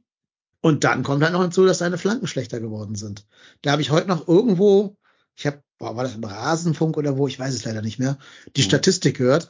Äh, von Paccarada kommt jede sechste Flanke ins Ziel und von Linden Meiner und Rasmus Carstensen, die haben beide jeweils 20 Flanken geschlagen in dieser Saison und beide haben jeweils eine Flanke ins Ziel gebracht. Eine einzige. Mhm. Und das ist halt im Baumgart-Fußball ein Todesurteil. Wobei man schon sagen muss, dass äh, ich zumindest beruhigter bin, seit Pagarada zumindest von seiner Seite äh, die Ecken schießt. Das ist, äh, wenn du vorher die Ecken von Florian Kainz angeguckt hast, hei, hei, hei, äh, ist das schon tatsächlich ein Upgrade am Ende des Tages. Ja, ja. das ist ja auch unser ähm, einziges Gefahrenmoment gerade, Ecken halt. Mhm. Ne? Also der Chabot-Kopfball und dieses Gestochere von Martel war halt immer nach, nach Kopf, äh, Kopfbällen nach Ecken, so rum. Mhm. Oder die beiden Chancen in Bremen, Tigges und Damien Downs, waren halt alles immer Ecken vorher. Das ist unsere einzige Option. Allgemein haben wir auch nur ein Tor aus dem Spiel heraus durch Waldschmidt und das war ja. ein Fernschuss nach einem Konter. Also ja, so ist es. So ist es. Mit ja, hier Davy, Davy Selke gegen, mhm. Selke gegen Hoffenheim war auch ein, aus dem Spiel heraus, durch die Beine von Baumann durch. Mhm. Äh, aber das, das war's dann auch schon. Tja. Ich fand's gut, äh, äh ich hatte ja gestern noch, äh, gestern noch den, äh, sowohl auf Blue Sky als auch auf Twitter, äh, ähm, den Tweet abgesetzt, dass ihr uns mal Feedback geben könnt und äh, äh, ob ihr irgendwelche Kommentare dazu habt. Und ich meine, ich weiß es gar nicht, ich glaube bei Blue Sky stand irgendwie mit drunter. Äh, das wird hoffentlich keine so sehr traurige und deprimierende Folge. Und ich mir jetzt so denke, hm, äh, tun wir uns gerade nicht so richtig, äh, nicht so richtig leicht mit, da nicht irgendwie völlig, äh, völlig deprimiert und äh, verzweifelt hier irgendwie gerade rüberzukommen. Ne? Aber ja, finde ich, jetzt, find ich, find ich jetzt nicht. Also ich finde äh, dadurch, dass, dass Leverkusen, wie wir es ja eben schon gesagt haben, eine Mannschaft ist, die spielerisch und sportlich äh, auf einem anderen Niveau ist, ähm, akzeptiere ich das sportlich total und da ist auch kein, kein, keine Depression oder irgendwie sowas dabei. Ähm, es ist einfach nur die Situation rund um den FC ist beängstigend. Das äh, würde ich schon sagen. Und aber wir kriegen ja die ein oder andere Auflockerung auch immer noch hin. Ja. Wer auch, ich, wer auch immer den Tweet geschrieben hat. ich will aber trotzdem gerne mal negativ bleiben. ähm, ich habe mal eine Frage, ich stelle jetzt mal eine sehr ketzerische Frage. Kennen wir ja nicht anders von dir. Ja, richtig. Äh, ich bin ja auch dafür da, hier ein bisschen Benzin ins Feuer zu geben. beantwortest du die? Schauen wir mal, was es ist. Ich lasse mich mal überlegen. Ansonsten, ansonsten habe ich, glaube ich, gleich Tonprobleme oder so. Ja, also wir sind ja, wenn wir unsere finanzielle Situation anschauen, auf der Mitgliederversammlung und so weiter und so fort, sind wir ja auf Gedeih und Verderb darauf angewiesen, Spieler für teuer Geld zu verkaufen. Hat Stuttgart ja zum Beispiel gemacht. Ne? Also das, das ist das, was mich so furchtbar ankotzt, dass sich Alex W. jetzt diese 60 Millionen da für Mavropanos, Sosa und äh, Endo in seine Bilanz schreiben darf, wo er nichts tun nichts hatte. damit zu tun Genau. Gar nichts. Aber hm. seid, seid doch, seid mir mal kurz ganz realistisch. Für welchen Spieler in unserem Kader sehen wir viel Ablöse? Definier viel. Ist, ist, ist, ist viel ein zweistelliger Betrag? Für uns wäre das richtig viel, ja, zweistellig. Also 10 Millionen wäre für uns mega viel. Also Schwebe, Schwebe, Schwebe sehe ich, sehe ich aber nicht im zweistelligen Millionenbereich. Das nee, der ist ja auch nicht, 29 nicht und der ist auch viel zu alt ne? dazu. Ähm, ja, ja. Es ist tatsächlich Lubicic. Ja, aber der ist da auch nicht bei 10, oder? Der ist vielleicht bei 5 jetzt gerade. Nein, nein, nein, nein, nein. Nee. Lubicic würde ich bei mehr ansiedeln also ich sehe den auch nicht bei 15, aber auch diese kolportierten sieben oder acht, äh, die da mal im Rennen waren. Äh, das Problem ist halt auch so ein bisschen, er geht halt nächstes Jahr auch in sein letztes Vertragsjahr bei uns. Ja, richtig. Und, ähm, das ist natürlich nochmal eine Thematik, ähm, das wissen ja die Gegenüber dann auch. Ne? Ähm, ich kann mir vorstellen, dass er zehn bringt, wenn vielleicht noch ein zweiter irgendwie dabei ist und äh, sich vielleicht auch noch ein bisschen Wettbewerb mit äh, mit mit mit äh, Wolfsburg dann äh, liefert zu dem ganzen Thema.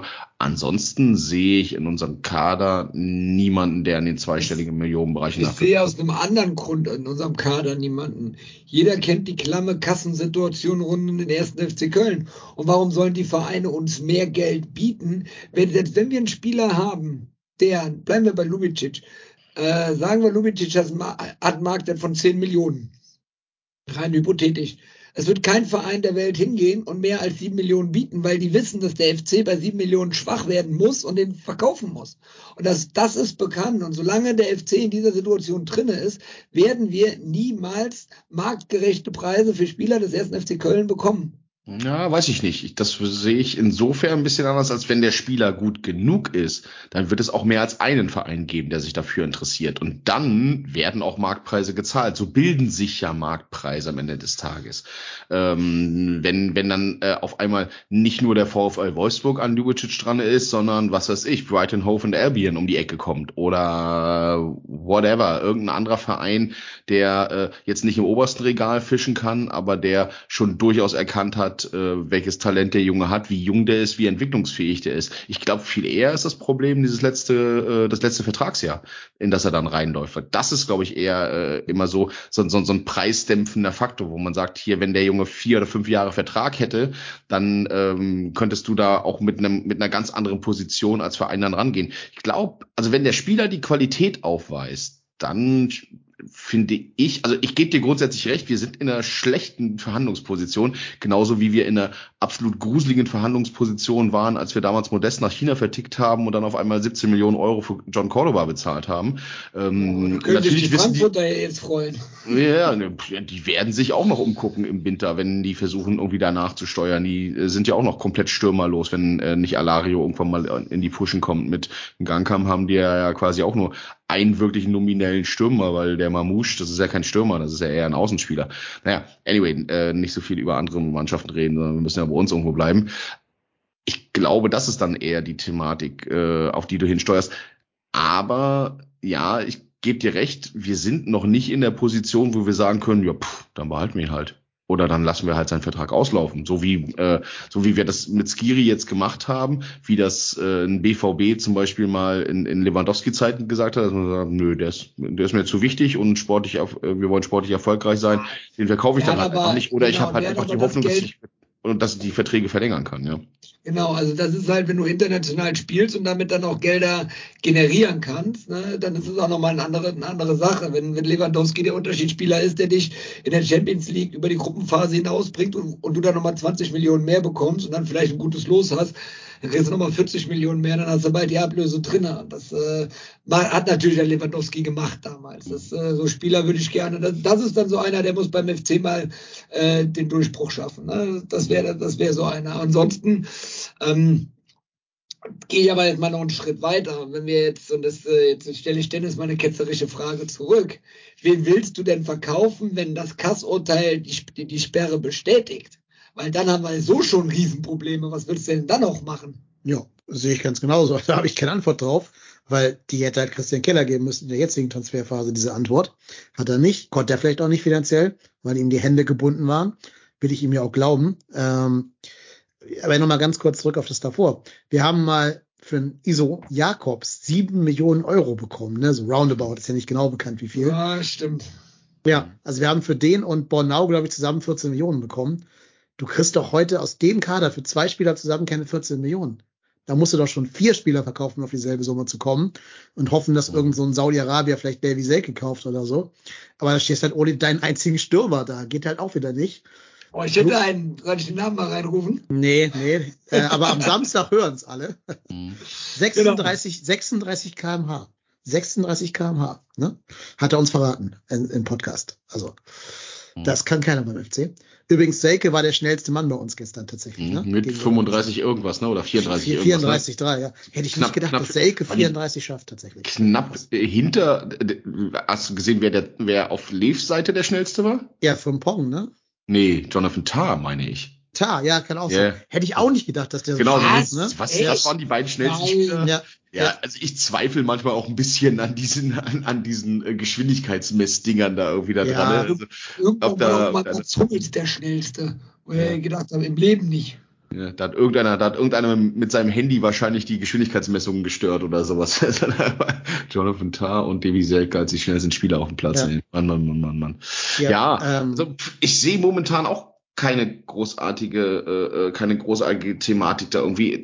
Aber es ist, es, es hängt halt dann auch, auch irgendwie natürlich mit äh, zusammen, das war, wurde gerade auch im Chat geschrieben, naja, wenn du scheiße spielst, dann, dann steigt auch kein Spieler im, im Wert dann irgendwo. Ne? Äh, es kann sich ja jetzt auch im Moment keiner wirklich hervortun oder einfach so eine Explosion haben und äh, äh dann auch einfach ruckartig im Preis steigen. Das, das funktioniert halt einfach auch im Moment nicht, wenn du mit einem Punkt als Tabellen 18. da hinten stehst. Da ragt ja auch niemand einzeln irgendwie heraus. Klar kannst du sagen, dass ein Chabot äh, ähm, äh, trotz der vielen Gegentore eigentlich ein sehr, sehr stabiler Innenverteidiger ist und ja meistens auch einer der besten Spieler auf dem Feld war. Klar weißt du, dass ein Ljubicic äh, enorm viel Potenzial hat, wenn er, äh, wenn er dann aufdrehen kann. Äh, klar weißt du, dass ein Keins auch in der letzten Saison sehr, sehr gut funktioniert hat und da auch en masse Tore und Assists beigesteuert hast. Ja, ja, ja, die können das alle. Die haben das schon alle irgendwie drauf. Die haben schon alle auch irgendwie ihre Spezialitäten und auch ein Waldschmidt, wenn du dir angeguckt hast, wie der in der Vorbereitung eigentlich mit äh, einem Devi Selke harmoniert hat in den Spielen, dann ist da ja viel, viel Potenzial irgendwie drin. Aber so ist nun mal dann auch der Mechanismus und so reagiert natürlich auch mal die Fanseele, dass man dann halt tatsächlich äh, darauf schaut und so denkt, oh, alles scheiße gerade im Moment. Das ist ja eigentlich so, so ein bisschen, so ein bisschen die Grundstimmung, die gerade über dem FC schwebt. Und das ist schon eine echte Herkulesaufgabe, sowohl die Spieler daraus zu holen, damit sie wieder Selbstbewusstsein fassen. Äh, da kann natürlich ein Derby-Sieg dann äh, nach der Länderspielpause so einiges dafür tun, um das mal ganz nett, ganz nett zu verpacken. Ähm, da musst du halt aber auch ein bisschen, äh, äh da, da musst du auch ein bisschen Glück haben in der ganzen Thematik. Und ich habe so ein bisschen, sage ich ganz offen, mir ist bei, bei, bei mir ist noch eine Szene hängen geblieben, ähm, die ihr wahrscheinlich im Fernsehen nicht gesehen habt, die man dann im Stadion gehabt hat, als die Mannschaft vor die Kurve gekommen ist. Ähm, da war es so im, sag mal, im, im Sitzblockbereich, da wo ich äh, wurde tatsächlich aufmunternd applaudiert. Der Stehblockbereich, also sagen wir mal die aktive Szene, hat die Mannschaft nicht ausgepfiffen, aber ist auch einfach stumm geblieben. Da gab es keine unterstützenden Worte, da gab es keinen Applaus, keine, äh, keine Gesänge in irgendeine Richtung, kein Aufmuntern. Klar, wenn du gerade so auf die Nase bekommen hast, ist das natürlich auch echt schwierig, aber ich habe so ein bisschen die Befürchtung, dass da durchaus auch die Stimmung kippen könnte und auch in der Fanszene. Ähm, das war für mich so ein bisschen Zeichen. Ich interpretiere das immer noch als, man ist vielleicht mit ein bisschen viel Erwartung hingefahren und hat natürlich auch nach dem, nach den letzten zwei Spielen, die man ja jeweils in äh, Leverkusen gewinnen konnte, äh, vielleicht auch so ein bisschen die Hoffnung gehabt, dass jetzt dann diese Wende da an der Stelle kommt und dann ist man natürlich auch im ersten Augenblick enttäuscht. Aber das kann natürlich auch ein grundsätzlicher, ein grundsätzlicher Stimmungswechsel sein. Und äh, das ist natürlich auch ein gewisses Druckmomentum, was sich dann fürs Derby gegen äh, gegen Gladbach dann aufbaut, weil äh, da weißt du natürlich auch, wenn du da wenn du da ähnlich schlecht spielst oder ein ähnlich schlechtes Ergebnis einfährst, ist ja nicht mal unbedingt schlecht gespielt, aber ein ähnlich schlechtes Ergebnis einführst, äh, einfährst, dann äh, könnte dann die Stimmung auch kippen. Und das könnte dann natürlich auch irgendwann mal dazu führen, dass ich glaube, wir sind da ja alle der gleichen Meinung, zumindest noch, dass, äh, äh, dass eine Trainerdiskussion eigentlich keinen Sinn macht. Aber wenn du dann irgendwann vielleicht mal zu dem Punkt kommst, dass äh, die Einschätzung mehrheitlich so ist, dass der Trainer irgendwie die Mannschaft nicht mehr erreicht oder sonst was, äh, dann, dann wissen wir ja, wie die Mechanismen im, im äh, Sport funktionieren. Und die funktionieren dann halt einfach auch beim FC so. Wenn du dann nach acht, neun oder zehn Spielen dastehst und immer noch keinen Sieg hast, dann äh, äh, können alle davon so überzeugt sein, wie sie möchten. Ich habe da so ein bisschen, also die hier, Szene hat mir so ein bisschen Angst gemacht, ehrlicherweise. Ja, äh, wobei hier denke ich jetzt auch mal ein bisschen? Hm? hier denke ich jetzt auch mal ein bisschen kritischer. Äh, ich glaube nicht, dass die Mannschaft gegen den Trainer spielen wird. Äh, ich würde mich aber freuen, wenn der Trainer mal auch eine Lernkurve zeigen würde. So wie er die Spieler besser machen will, kann auch er mal zwei, drei Schritte qualitativ sich verbessern, finde ich, subjektiv gesehen. Das sind die ewigen Themen, die wir haben äh, Doppelsechs, eine Sechs, die in der letzten Folge deutlich beschriebene Rotation jeden Spielers im, im, Mittelfeld. Jeder spielt auf einer positionsfremden Position oder, oder einer fremden Position, weil jeder einmal nach links rotiert. Ähm, Einbau der Jugendspieler und so weiter. Also da ist da ist der Trainer angreifbar und da würde ich mir wünschen, wenn er da auch mal äh, lernt und auch die Lernkurve mal zeigt. Und äh, das glaube ich nicht, dass es damit zu tun hat, dass die Mannschaft irgendwann gegen den Trainer spielt, sondern dass man da aufpassen muss und sehen muss, dass der das Baumgart sich da auch weiterentwickeln muss. Mm, aber dann, dann habe ich mich da vielleicht irgendwie missverständlich ausgedrückt. Das hat für mich nicht den Eindruck gehabt, dass die, dass die Mannschaft gegen den Trainer spielt.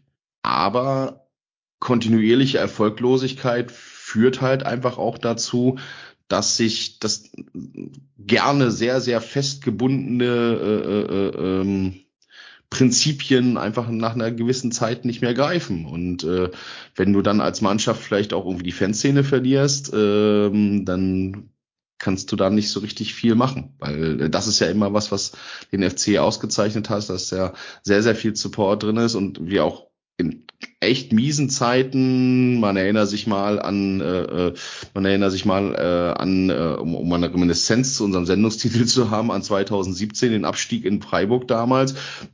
Da haben die ja, da wurde dann aus, aus der gesamten Auswärtskurve das Fädel gesungen und äh, man hat äh, man hat die Jungs da irgendwie unterstützt und das ich meine nur dieses eine Symptom, was ich da gesehen habe, ne, dass da tatsächlich aus dem Bereich der Fanszene, die eigentlich am meisten unterstützen, da halt wirklich überhaupt gar kein Feedback dann kam und die Mannschaft dann irgendwie naja, so eine Minute ähm, mit hängenden Köpfen irgendwie vor der Kurve gestanden hat und äh, dann halt abgezogen ist. Wie gesagt, es gab kein Five-Konzert, es gab keine Buhruf oder irgendwas, also dass jetzt tatsächlich offenkundig da äh, äh, offenkundig dagegen geschossen wurde, aber äh, das sowas entwickelt sich auch immer schrittweise. Ich also zwei zwei Sachen, also ich bin ganz weit weg irgendwie, dass Baumgart, äh, dass ich mir nicht, dass ich mir wünsche, dass Baumgart kein FC-Trainer mehr ist. Das ist mitnichten so. Ich bin froh, dass er da ist und ich würde mit dem auch in die zweite Liga gehen. Ähm, das noch ergänzend zu meiner Aussage von eben, dass da kein falscher Eindruck entsteht. Ähm, was Support bei der Fanszene betrifft, ich weiß nicht, vielleicht, vielleicht ist ja auch irgendwas anderes im Umfeld schiefgelaufen oder gerade Unstimmigkeiten. Kann ja auch sein, dass da irgendwie was, was ist, ähm, was jetzt Pyrotechnik oder irgendwie so betrifft und dass deswegen da dann einfach so, so Support mhm. eingestellt wurde. Ich weiß es nee, nicht, keine Ahnung. Keine einzige Fackel, Lock. Okay. Also keine Ahnung, das würde ich jetzt davon auch nicht immer abhängig machen, weil normalerweise sind die äh, Jungs und Mädels, die Frauen und Männer, ja, die, die den FC bedingungslos unterstützen und auch nach einem 3-0 im Nachbarschaftsduell, was du auf die, wo du auf die Fresse bekommen hast, trotzdem noch die Mannschaft unterstützen. Deswegen kann ich mir das, das nicht vorstellen. Also da eher, eher was anderes. Also wie gesagt, es, es war ein Symptom, was ich da wahrgenommen habe, was ich schon lange nicht mehr bei Auswärtsspielen oder überhaupt bei Spielen gesehen habe. Selbst wenn man äh, auswärts verloren hat, ähm, war dann trotzdem immer noch irgendwie zumindest ein aufmunternder Applaus da oder man hat äh, äh, sich zumindest irgendwie kämpferisch gezeigt und das war so ein bisschen, du hast es doch vorhin selber gesagt, Dennis, du warst auch so ein bisschen boah, emotionslos irgendwie und ja. das hat sich da tatsächlich auch gespiegelt. Ich hatte selbst das Gefühl, dass Baumgart nicht auf derselben Betriebstemperatur war wie sonst immer. Kann aber Fernseheindruck sein. Da hast du bestimmt im Stadion mehr gesehen. Boah, ähm, die gelbe Karte spricht ja eher nicht dafür. Ne? Also, ja gut, das wäre so, so, ein, Szene, dafür, so ein Aufreger der Szene ja. halt. Aber mhm. so das, dieses tausendprozentige Hin- und Herhüpfen, das ganze Spiel war.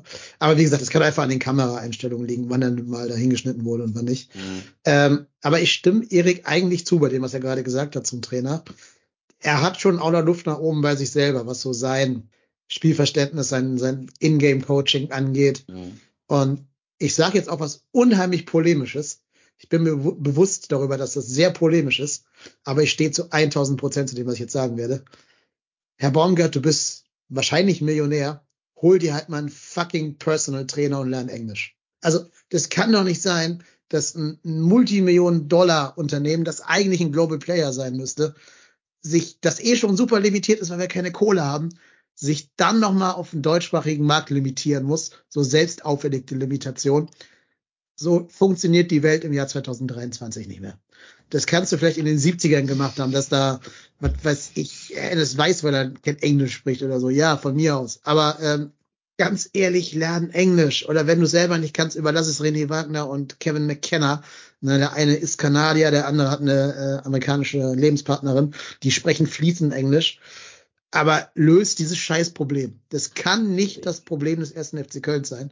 Weißt ja, du? wobei die Sache mit dem, Entschuldigung, wenn ich da ins Wort reinfalle, ähm, die, die, die Sache mit dem Englisch, also es ist ja schon lange Thema und es wurde ja schon ganz oft äh, angesprochen, aber äh, ist es wirklich so oder ist es einfach nur ein Thema, was von den Medien gehypt wird?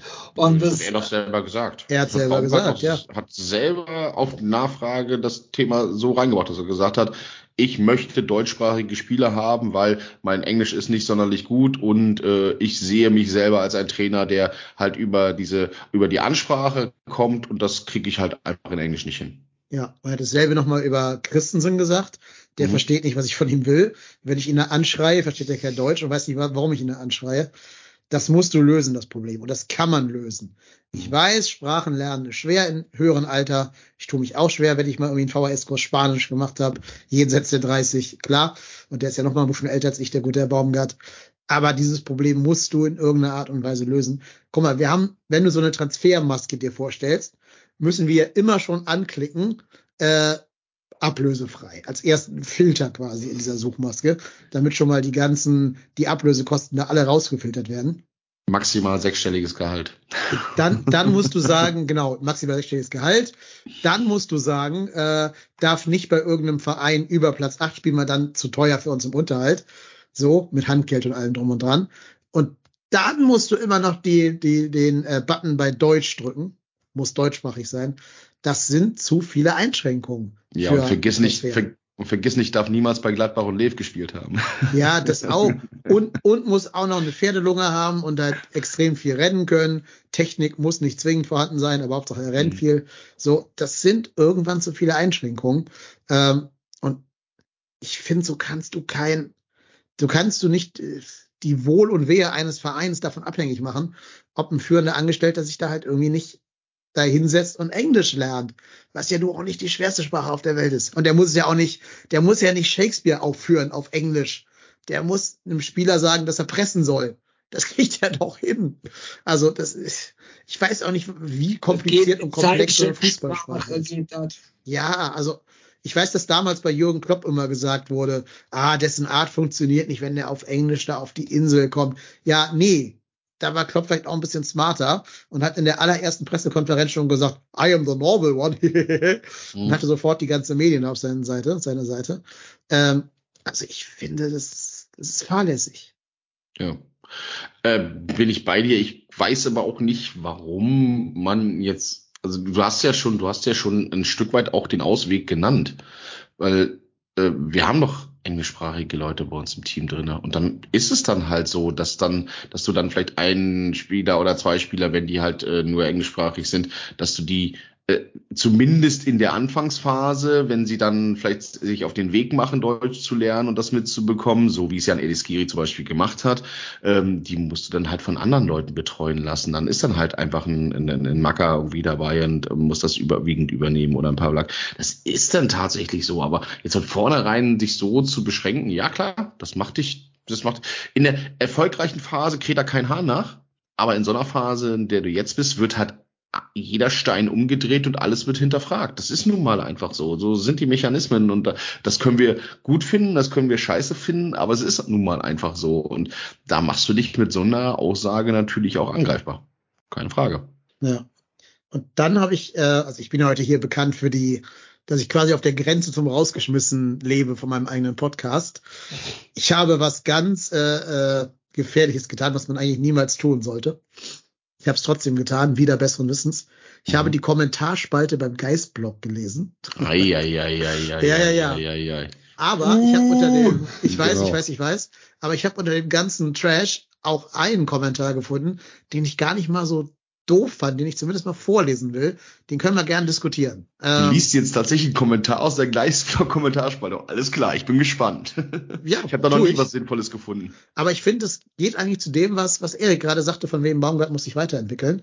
Äh, der User heißt Bock aus Münd. Herzliche Grüße. Äh, hören Sie bitte auch trotzdem hier und verlassen Sie den Geistblock umgehend, wenn Sie echt informiert werden wollen. Aber der sagt folgendes. Ähm, Unsere Spieler, also die Spieler vom FC, waren vor allem technisch sehr unterlegen. Dieser Punkt scheint immer problematischer zu werden, da im Training nie ein Gegenspieler technische Fähigkeiten aufweist, Klammer auf, überspitzt, Klammer zu. Hier sehe ich Baumgart scheitern. Unsere Jugendarbeit bringt technisch gute Spieler hervor, zu Recht, mit welchen Baumgart dann nichts anzufangen weiß. Klar kann man bei der Jugendarbeit Baumgartsche Elemente einbauen, aber eigentlich treffen hier zwei Welten aufeinander.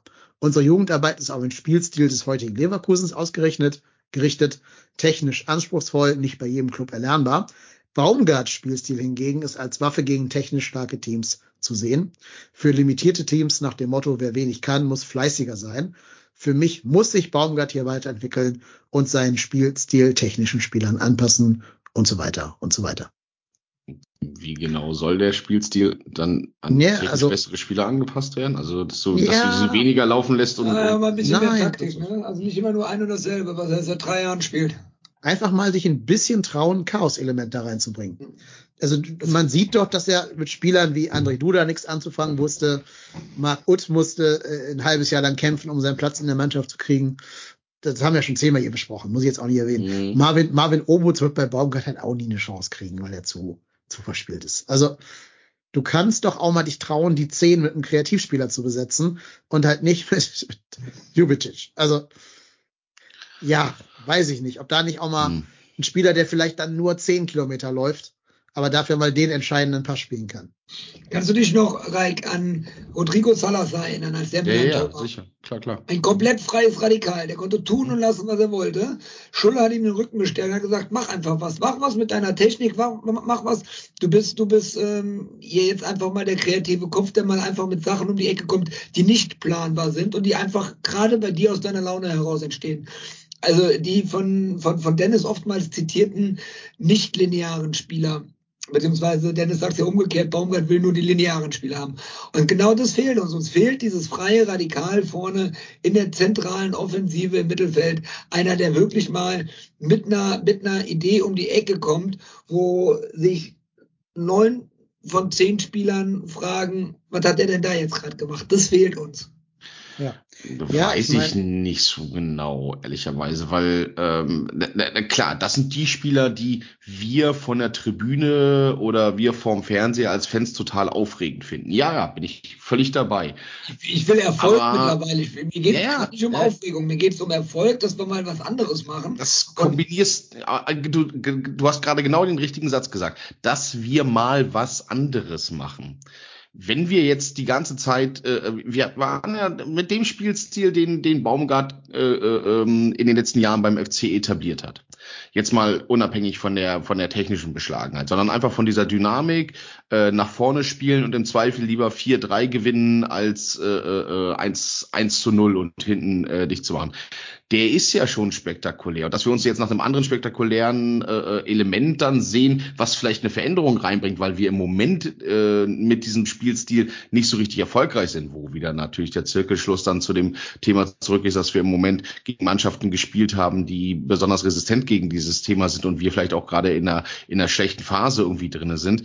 Ähm, da, klar kannst du das mal aufbrechen, wenn du da jemanden hast, der mal was Ungewöhnliches macht oder der mal äh, äh out of the box denkt oder äh, da irgendwie unterwegs ist. Aber ah, ob das jetzt die tatsächlich der, der, der tatsächlich äh, der Stein der Weisen ist, ich, ich schwankte aber auch tatsächlich noch. Ich denke mir auch die ganze Zeit so, naja, es stand vorhin auch schon mal im Chat drinne, äh, jetzt wartet doch mal ab, wenn äh, wir jetzt wieder gegen Mannschaften spielen, die halt eben gegen, aber für dieses Pressing deutlich, deutlich empfänglicher sind und wo wir diesen Spielstil dann wieder durchführen können und äh, ähm, wo wir nicht auf so technisch starke Mannschaften äh, ähm, und spielerisch starke Mannschaften treffen, die uns komplett am langen Arm verhungern lassen bei dem ganzen Thema. Wenn wir dann wieder damit erfolgreich sind, dann wird wieder kein Mensch nach diesem äh, äh, nach diesem, äh, äh, bleiben wir doch einfach mal bei Rodrigo Salazar, finde ich ein gutes Beispiel. Äh, das hat er ja auch bei Schalke an äh, stellenweise dann gezeigt. Ähm, der ist irgendwo jetzt in Portugal oder Spanien, glaube ich, ne? Ich glaub, ja, der spielt jetzt ne? Champions ne? League mit äh, ja? irgendeiner der portugiesischen Mannschaften. Ja. Hat er ja. gegen, hat ja nicht gegen Union gewonnen? Ach, ist ja bei Braga, ja? Ich gegen wen hat Union jetzt gespielt? Da, da ja, Braga. Hm? Braga. Okay, ja, ja. alles klar, ja. Äh, ich glaube, das ist, also ich würde dann, mir wäre es mir wär's dann tatsächlich egal, äh, weil im Endeffekt, klar ist das toll, so ein, so ein freies Radikal zu haben, aber eigentlich ist doch unsere Stärke Geschlossenheit im Team und alle folgen dem Plan des Trainers und halten sich genau daran. Ich weiß nicht, wie so ein äh, äh, freies Radikal dann in diesem Mannschaftsgefüge funktionieren würde. Das wäre dann eher eine Idee, dahin zu sagen, äh, ich mache mal einen, äh, äh ich ändere tatsächlich auch den Spielstil ein Stück weit und das System ein Stück weit. Dann ja, dann sehe ich das. Mhm. Ähm, aber Weiß ich nicht, also glaube ich gar nicht, weil okay. du musst da eigentlich nur einen haben, der nach Florian Kainz ersetzen kann, bei dem es halt nicht läuft. Ähm, der wäre ja eigentlich dieser theoretische Spielertyp, ne?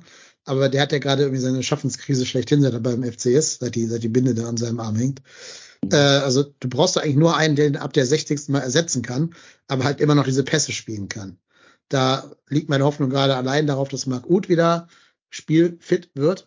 Aber ja, ich meine, aber selbst wenn, glaube ich, Marc Uth frühestens nach der Winterpause ja. für eine halbe ja, ja. Stunde. Also ja, das, auch nicht. Ja, also vielleicht haben wir Glück, ne? Ähm, aber ich meine, also der Erfolg von Hoffen, äh, Heidenheim, dass die jetzt sechs Punkte mehr haben als wir, hängt ja auch maßgeblich mit Beste, mit Jan Niklas Beste zusammen, dass der da einfach die kreativ anführt und auch mal aus dem Nichts irgendwie eine Chance kreieren kann. Oder ihr guckt ja auch sehr viele Spiele von St. Pauli. Es geht einem ja schon das Herz auf, wenn du siehst, was der Hartl da teilweise mit den Gegnern macht. Auch ein Ex-FC-Spieler übrigens, liebe Grüße. Heißt ja nicht, dass die alle beim FC funktionieren würden. Aber wir haben halt aktuell nicht mal den Spieler, der in den Verdacht kommen könnte, äh, es zu versuchen, weil wir diesen Spielertyp kaum im Kader haben. Das hätte ich mir tatsächlich von Waldschmidt vorstellen Ja, aber können. ist der ein Mhm. Kreativspieler? er kann auf nicht jeden Fall. Hm? Ein was? Weiß ich nicht. Ist der nicht auch eher ein Finisher Ein als Finisher. Ich dachte, wa- ich dachte, du wolltest jetzt Finne? gucken, was mit Finnland. Ja, Ja. ist der auch ein Finne? Nee, wir kaufen, wir kaufen nur Dänen. ja, stimmt. Pojapalo Finnen können wir ja noch Finnen holen. können ja Er ist ein Dänischer, kein Finnischer. Genau. Ist der nicht auch eher ein Vollender, ein Vollstrecker als ein Vollstrecker. Auslöser? Ich kann, ich, du weißt, ich bin wie Baumgart, ich hab's nicht so mit dem Englischen, weißt du? Ja, kommt ja aus derselben Gegend, ihr beiden, genau. Genau, ja. Ähm, ja, puh. Ja, eigentlich schon und er hat ja jetzt auch mal gezeigt, aber ähm, ich finde schon, dass er die Möglichkeit hätte und wenn man, wenn man dann quasi sich vorstellt, dass du in der Mitte mit äh, Waldschmidt und auf Außen dann äh, ähm, mit, äh, mit Kein spielst und beide in einer vernünftigen Form sind und die dann auch so ein bisschen ruschieren und sich mal abwechseln würden und dann auch mal ein äh, Keins nach innen zieht, dann finde ich schon, dann hättest du ein gewisses Potenzial, zumindest da auch Kreativität reinzubekommen in das ganze Ding und auch äh, gleichzeitig kombiniert mit, äh, mit einer entsprechenden Abschlussstärke. Aber ja, was nützt es, wenn wir die ganze Zeit nur auf Potenziale abstellen, die die Jungs haben? Sie müssen sie dann halt auch mal am Ende des Tages heben ne? und müssen dann auch mal äh, zeigen, dass sie das dann tatsächlich drauf haben. Und das ist natürlich dann auch wieder diese Spirale der Erfolglosigkeit, wo du dann irgendwie drinne steckst und wo ähm, wo du dann halt auch zum Teil, äh, wo die Jungs dich dann auch gegenseitig mit runterziehen. Ne? Ja. Jetzt wird hier im Chat sogar schon von einem gewissen äh, Hennes to Goat Sages Adamian auf der 10 gefordert. Bevor jetzt sowas hier passiert, sollten wir doch mal den Leuten erklären, warum wir Gladbach wegfiedeln werden nach der Länderspielpause. Genau, also mein, mein, Chat, mein Chat hängt noch hinterher. Da ist dieses äh, von Hennes to Goat noch nicht angekommen. Ist vielleicht besser. Selbstschutz, Filter, Ja, Filtermechanismen. Ich, ich, ich habe halt ein KI-Handy. Ja. Oder einfach ähm, den entsprechenden User auf der Blockliste kann ja auch sein. Ja. Äh, Außerdem- nein, wir, der Bookelf hat ja recht. Der Bookelf hat uns Genau. ja die Challenge gestellt, nicht zu negativ zu sein. Wir waren das haben jetzt wir super bisher negativ. nicht so gut hinbekommen. Richtig, Challenge Genau. lost, muss ich ganz ehrlich Ja. sagen, Bookelf, du hast recht. Der, den Hut ziehen wir uns an. Aber deshalb erklären wir jetzt dir ganz exklusiv, lieber Book 11, warum wir gegen Gladbach 3 zu 1 gewinnen werden.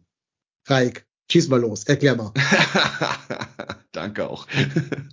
ja, wir haben ja zum Glück kein, kein, kein Phrasenschwein, Phrasenhennes hier irgendwie rumzustehen, aber Derby ist immer eine ganz besondere Geschichte. Deswegen werden wir da, werden wir da irgendwie Durchbruch schaffen. Ich find's auch gar nicht so, also auch wenn mir die Länderspielpause jetzt natürlich wieder total auf den Senkel geht, aber ich find's auch gar nicht so schlecht, dass die jetzt mal dazwischen ist, dass man vielleicht auch noch mal ein bisschen Zeit hat, sich aus dieser Phase rauszuholen. Das hat ja durchaus an der einen oder anderen Stelle mal geholfen. Man denke mal an diese lange Winter äh, ähm, äh. Da kommst du dann halt äh, da wieder und fiedelst erstmal Werder Bremen 7 zu 1 weg, womit ja auch keiner so wirklich gerechnet hat nach den äh, Spielen davor. Ähm, das tut der Mannschaft meines Erachtens nach gut, dass man jetzt vielleicht mal die Gelegenheit hat, ein bisschen aus diesem Trott rauszukommen und auch mal versucht, ähm, da auf mentaler Ebene was zu machen, den Jungs was mitzugeben. Ich hoffe, dass da dann aus der Fanszene vielleicht noch ein bisschen was kommt und äh, im Derby ist sowieso, glaube ich, die die Stimmung dann nochmal eine ganz spezielle. Das könnte ein sehr sehr gutes Thema sein, um da um da einfach mal ja versuchen, dass man da einfach mal versucht, den den den äh, ich sag jetzt bewusst nicht den Bock umzustoßen, sondern einfach diesen Knoten zu lösen. Und äh, ich meine, Gladbach ist jetzt auch nicht äh, nicht gerade glorreich in die Saison reingestartet. Die stehen jetzt nach sieben Spielen äh, auch nur bei sechs Punkten. Das ist nicht so wahnsinnig weit weg. Da hast du, glaube ich, eine ganz gute Chance. Und so stark sind die da auch nicht unterwegs. Äh, auch die neuen Spieler sind da noch nicht wirklich äh, so unterwegs. Also das ist durchaus mit dem emotionalen Faktor, den du äh, im Derby sowieso immer hast, ist das durchaus eine, äh, äh, eine Mannschaft, wo ich sage, die hast du jetzt noch nicht so erwischt, dass du sagst, die sind komplett, äh, äh, sind schon komplett in der Saison drinne. Ähm, die sind jetzt auch nicht mehr ganz so mies, wie sie am Anfang waren. aber gefunden haben die sich auch noch nicht. Also ich finde, das Momentum passt, die Pause davor passt und irgendwann muss dieser Knoten ja auch mal wieder platzen. Und ich glaube, es, es war jetzt auch wieder ganz viel Hoffnung drinne, aber positive Hoffnung tatsächlich. Ähm, es fehlt gar nicht so wahnsinnig viel. Du musst einfach mal an ein, zwei Situationen, ja, ja, haben wir 2017 auch alle eingeredet, aber du musst einfach mal an ein, zwei Situationen auch das Spielglück auf deiner Seite haben, das auch einfach mal konsequent zu Ende spielen, dich auch einfach mal belohnen, damit, äh, damit dann halt einfach mal die Hormonrezeptoren aufgehen und du dann, äh, ähm, dann einfach auch mal wieder vor der Kurve stehen kannst und dich feiern lassen kannst und dann löst sich das ganze Thema dann Ich habe hier gerade den Podcatcher-Text ein bisschen mitgetippt. Deswegen Mhm. habe ich, hast du gerade wirklich gesagt, nach sieben Spielen, einem Punkt, 4 zu 14 Toren, das Momentum passt? das Momentum passt in dem Sinne, welchen Gegner du jetzt als nächstes hast und dass du halt einfach zwei Wochen vorher frei hast. Das meine ich mit dem Momentum. Achso, Dass okay. du dass du die Möglichkeit hast, das Momentum umzudrehen, ein Stück weit. Also nicht das okay. Momentum. Ich Natürlich ist das nicht. Es ist, nein, in der derzeitigen Situation davon zu reden, dass wir ein Momentum ausnutzen können, nee, das wäre ein bisschen, wäre ein bisschen äh, äh, weit hergeholt. Aber es ist eigentlich ein guter Zeitpunkt, weil dieses Spiel halt, die, die zwei Spiele in der Saison gegen Gladbach, da ist es eigentlich immer relativ egal, wo, wo du gerade stehst und wo, äh, wo Gladbach gerade steht. Die sind halt einfach immer was Besonderes. Da sind sich alle drüber bewusst, dass das spezielle Spiele sind, dass das äh, äh, was ist. Weißt du, wo, wo, bei Dortmund gegen Schalke ist es wurscht egal, wie du eine Saison spielst, Hauptsache du gewinnst das Derby. Und ein Stück weit ist es, ist das Derby zwischen Köln und Gladbach ja auch eine, äh, eine ähnliche Thematik. Und äh, ähm, da ziehe ich so ein bisschen Hoffnung raus und da äh, bin ich auch ganz positiv, dass wir da, dass wir da was holen werden. Äh, übrigens wird's äh, 3 zu 2 für den FC ausgehen, nicht 3-1. Aber das sollte reichen. Doppelpack Davy Selke. Also zündet mal eine Ich- Kerze an, dass sich die drei Nationalspieler nicht verletzen bei ihrem Länderspiel Mhm. einsetzen jetzt in der Pause oder vielleicht am besten gar nicht eingesetzt werden. Ja. Aber äh, ich finde, hier im Chat steht auch so ein paar Sachen, die durchaus Hoffnung machen. Hier der Lottner 30 schreibt, in Darmstadt 3, in Augsburg 4 Gegentore, das macht doch Hoffnung, also hat äh, Gladbach kassiert. Mhm. Äh, die haben nur gegen Bochum gewonnen, sonst auch noch gegen keine andere von den Graupentruppen da. Also, pff, ja, warum nicht, sage ich da einfach nur. Warum nicht? Mhm. Ja. Der erste Grund sagt auch, Tore machen würde durchaus helfen. Genau. Ja, Also ich sag, wir gewinnen das Spiel, weil wir der erste FC Köln sind. So, Punkt. richtig. Mir san mir, ach nein, das war was anderes. ja, boah, bitte. Schli schlimm ist übrigens, dass Mir, mir, Augsburg, mir ist dann spürbar anders. genau. Ja, Schlimm ist übrigens, dass Augsburg gerade die Klasse gehalten hat. ja. Die haben Ja, nämlich gerade ja. den Trainer rausgeschmissen. Nein, echt? Haben sie den, Ja. den, den Maßen rausgeworfen? Ja, alles und die klar. holen da jetzt irgendeinen, was weiß ich, Kroaten, der da mit elf Defensivspielern spielt. Und dann gewinnen die jedes Spiel richtig 1-0. schöne Augsburger Taktik. Nee, Quatsch. Die, und richtig alles kaputt treten. jetzt ist, jetzt ist doch, äh, äh, Stefan Reuter ist doch da raus, dann kann Markus Weinziel zurückkommen. Herzlichen Glückwunsch. Kennt sich aus da an den Bums. Ja, nee, okay. Wir haben ihn jetzt gerade rausgeschossen, ja. Hm. Oh nee, ich will nicht gegen Markus Gistol spielen. Ich kann Ja, nicht. Markus Gistol muss bitte auf dem Markt bleiben, falls wir dann die für die letzten 18 Spiele noch einen Feuerwehrmann brauchen sollten.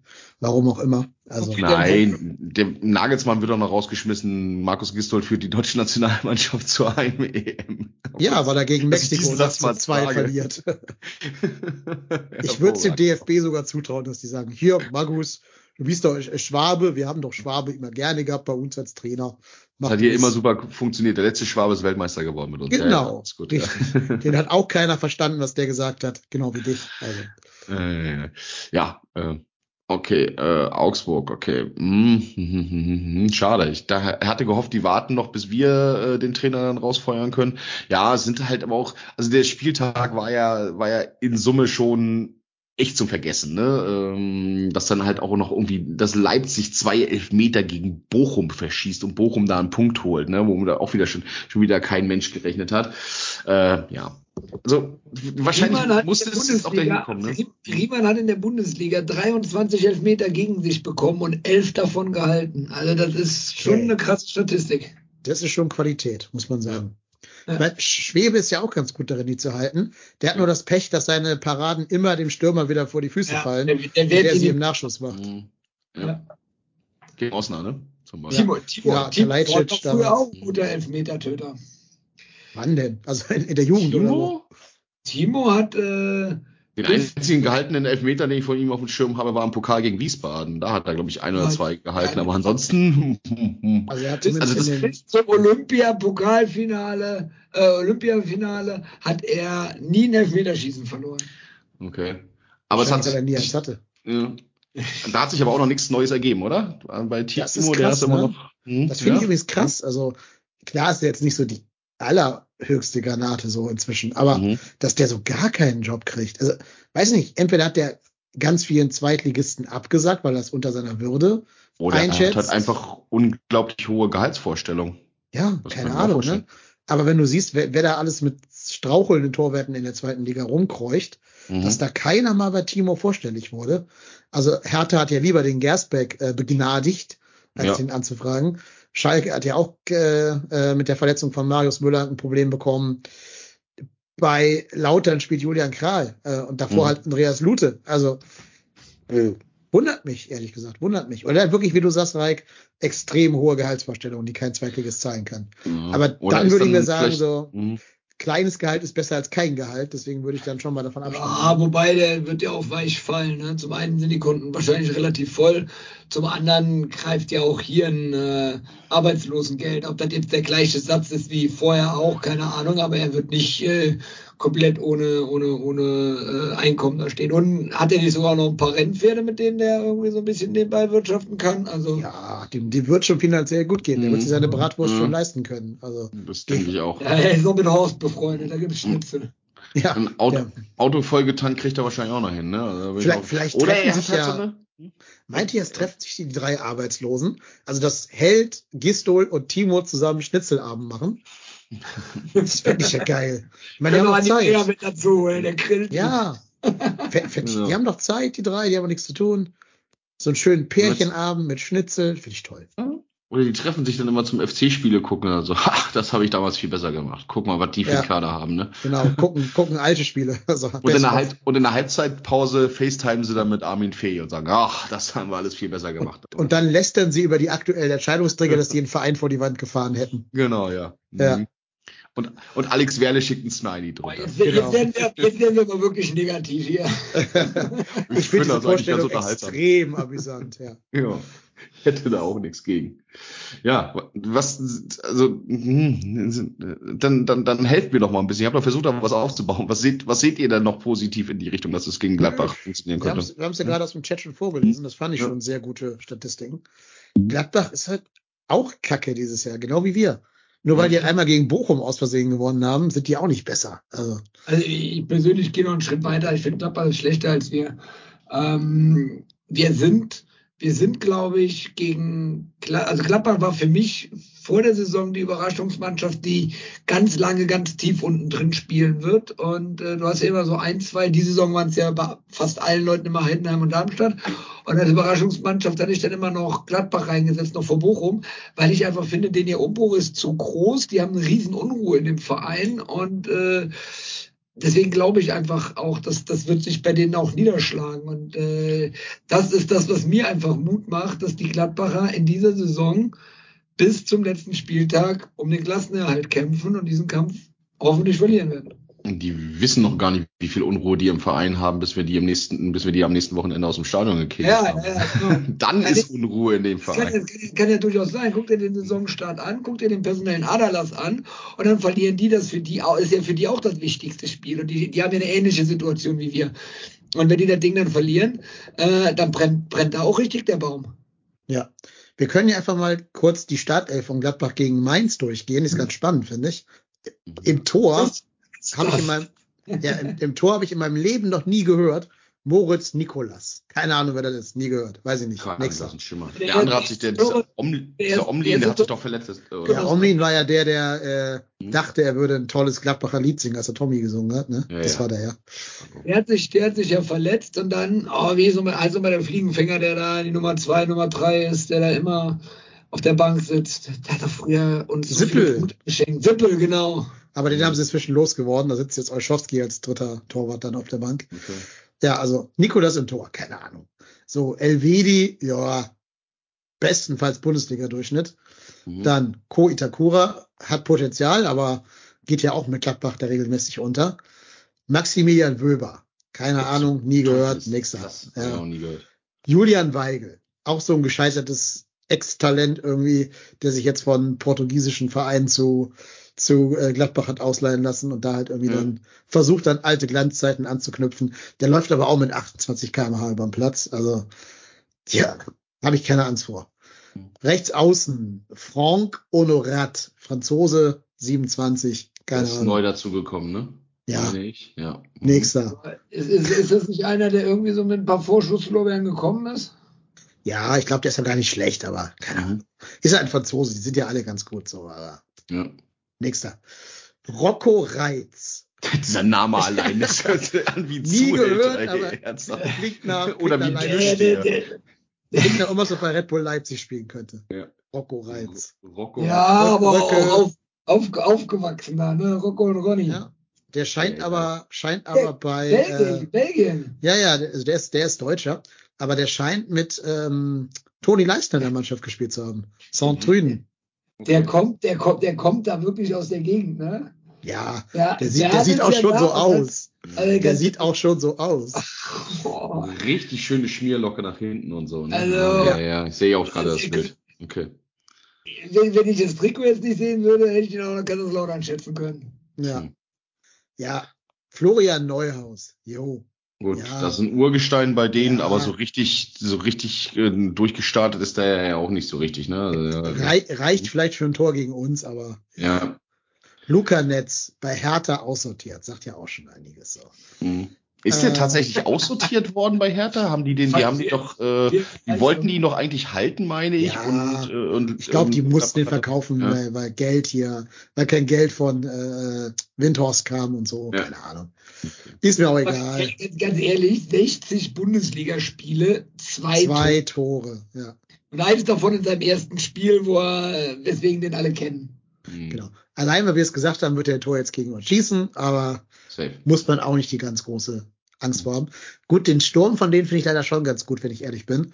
Also es ist ja hier der Jordan von äh, ähm, Union Berlin, der ausgeliehen ist. Genau. Ne? Und Player, Der, ne? ja, und Player. Mein Player ist auch seit drei Jahren im Formtief irgendwie gefühlt. Hat ab und zu mal so kleine Spitzen nach oben, wo es dann ein bisschen besser läuft. Aber ja, ist das der Jordan, der früher die äh, bei den Young Boys Bern gespielt hat, der die Schweizer Liga da in Grund und Boden geschossen hat? ja, ich meine, genau. der müsste das sein. Ja, ja, genau, der den ist hat das. ja Union dann geholt und hat ihn dann weitergegeben, ne? Ausgeliehen, meine ich nur, ne? Ja. Oder? Ja. Der ist Ja. jetzt gerade ausgeliehen nach Gladbach. Genau. Der Schweizer Liga, die ja jetzt auch nicht, nicht nur schlechte Vereine hervorbringt. Nein. Ne? Der hatte bei Union in, wirklich 86, in 86 Spielen 42 Tore. Und okay, Union war jetzt nicht so, wenn du die Statistiken hier siehst. Nee, der hatte ja einen guten Start bei Union damals, aber der ist ja dann irgendwann äh, hinter Kevin Behrens zurückgefallen. Sagt ja vielleicht auch ein bisschen was über ihn dann. Ja, gesagt, deutscher Nationalspieler hier. ja, ne? ja, ja, ja, ja, ja. Mhm. Wie gesagt, Player finde ich gar nicht so schlecht, wenn der halt irgendwie das schaffen würde, aus seinem Tal da rauszukommen.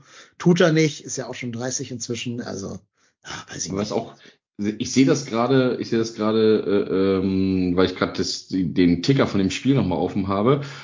Beide Stürmer auch mal ganz elegant in der 64. Minute rausgenommen worden. Ne? Also sowohl Flair als auch Sivachau äh, beide Ja. ausgewechselt worden. Also es scheint, scheint auch nicht so richtig weit her zu sein im Moment mit deren offensiven Qualitäten. Gut, da haben die diesen Schwankara oder was, den sie neu geholt haben. Der ist ja, glaube ich, aus boah, Prag oder was gekommen, ne? irgendwie aus der tschechischen Liga. Ähm, Ja, Sparta. Hat auch schon ein paar Mal genommen, ja. Ähm, ja, aber das ist alles nix, wo, wo du dir in die Hose machen musst äh, davor. Also das ist bei weitem nicht mehr der Kader, wenn du da an die, äh, äh, keine Ahnung, mit äh, Stindel und mit Raphael und mit einem Tyram da vorne drin, die da, äh, die da auch äh, zum Teil ja wirklich echt klasse da reingebracht haben, äh, obwohl es halt immer noch ein Bauernverein ist, aber egal. Ähm, aber das da von der, von der Qualität sind die meines Erachtens nach im Moment Kilometer weit entfernt. Ja, sind sie auch. Ich meine, die haben immer noch eine ganz gute Bank gehabt, also ein Kone einwechseln zu können und diesen Quanchara eben einwechseln zu können. Selbst ein Gumu ist ein spannender Mann. Du siehst halt einfach deren Transferpolitik. Die holen halt Mhm. ganz bewusst Sven Mislintat like äh, junge Franzosen ne? und hoffen, dass einer davon für 40 Millionen dann irgendwo hingeht. Aber Das die haben natürlich, halt. Aber die haben natürlich auch einen Robin Hack geholt, an dem wir auch mal dran waren, ne? Ein Ja, der kommt Mhm. da ja gar nicht zurecht irgendwie. Ja, ja. Ich glaube, dass der auch ein bisschen overhyped ist, nur weil er, nur weil er Luca Waldschmidt Frisur hat, ist halt noch kein Luca Mhm. Waldschmidt.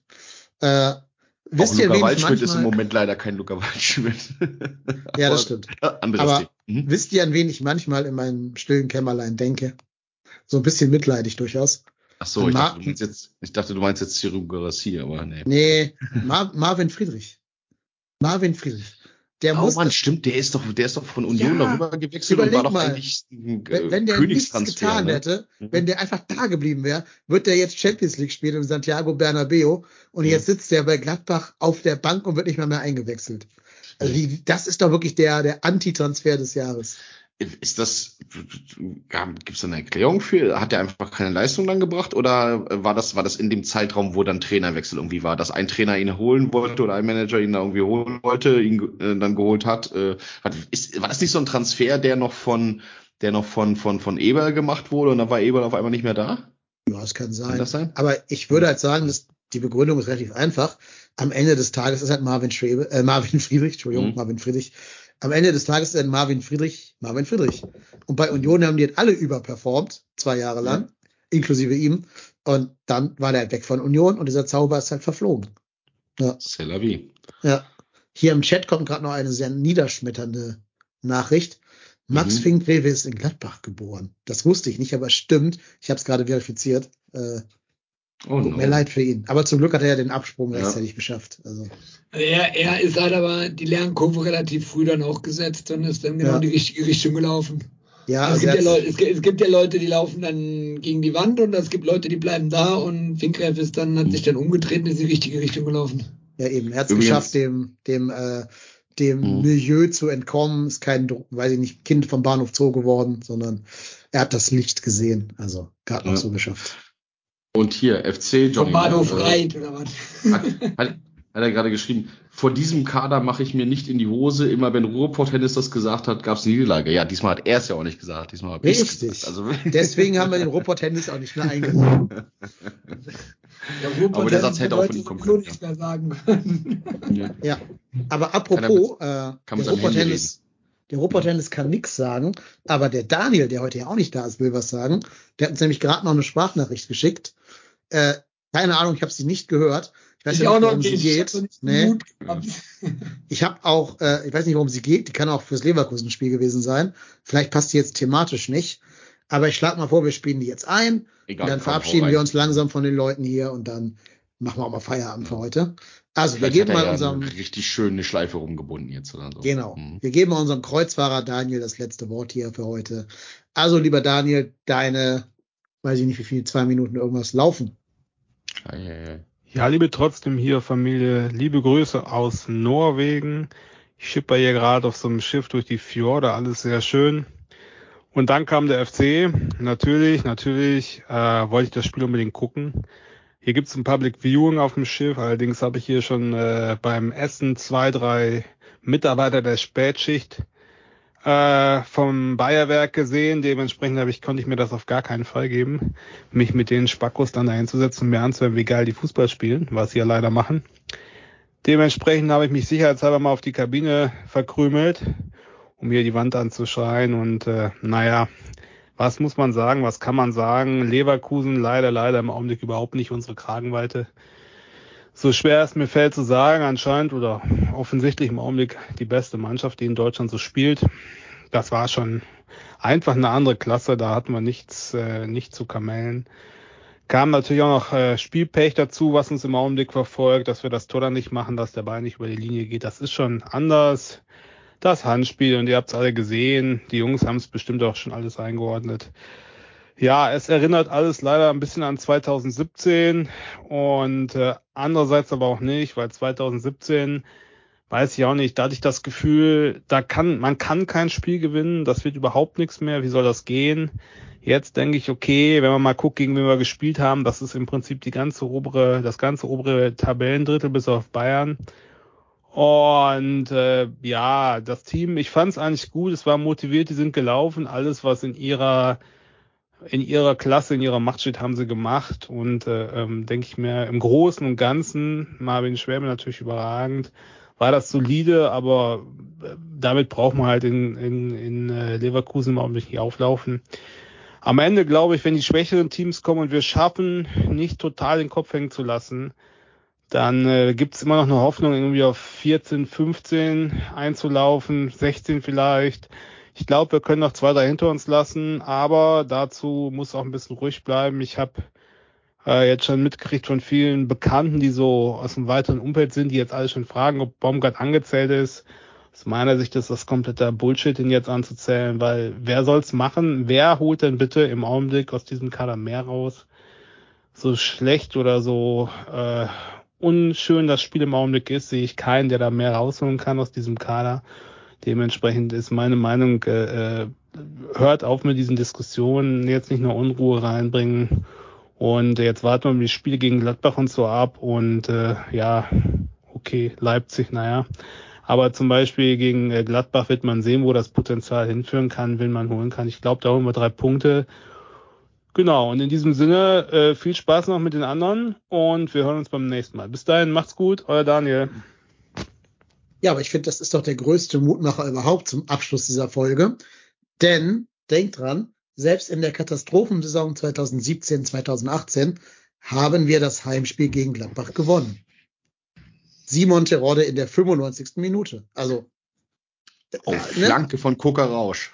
Richtig. Und davor hat ein Tor von Frederik Sörensen. Also es geschehen halt noch Zeichen und Wunder. Also, also wenn ich dann auf die jetzige Mannschaft äh, projiziere, Flanke Benno Schmitz, Kopfball Steffen Tigges. Ja. Genau. Ja. Hauptsache Sieg. Genau. So ist das. Also wenn, wenn wir selbst 2018 gehört. gegen die gewonnen haben, warum dann nicht jetzt? Auch wenn wir schon sagen, es riecht alles wie 2017, 18. Dann eben auch der Heimsieg. So. Genau. Wenn das nicht ein positives Endfazit war, dann weiß ich auch nicht. Bitte bleibt uns gewogen. Unbedingt unsere äh, Bonusfolge mit dem Profifußballer anhören. Die ist richtig gut. Dazu müsst ihr Mitglied der Trotzdem hier Family werden. www.trotzdemhier.de slash spenden, um mehr Infos zu kriegen, wie ihr das werden könnt. Das waren für euch an den äh, Funkempfängern der Erik, der Reik und der Dennis. Danke, dass ihr da wart, Jungs. Danke, dass wir da sein durften. War mir eine Freude. Und wir hören uns beim nächsten Mal. Genau, äh, Book 11. Ich hoffe, dass wir die Challenge noch, Challenge noch so halbwegs umbiegen konnten. Daniel hat es ja so halbwegs geschafft. Ja, bleibt uns gewogen. Nächste Woche wieder oder in zwei Wochen vielmehr wieder. Bis dahin, macht es gut. Tschüss. Macht Tschüss zusammen.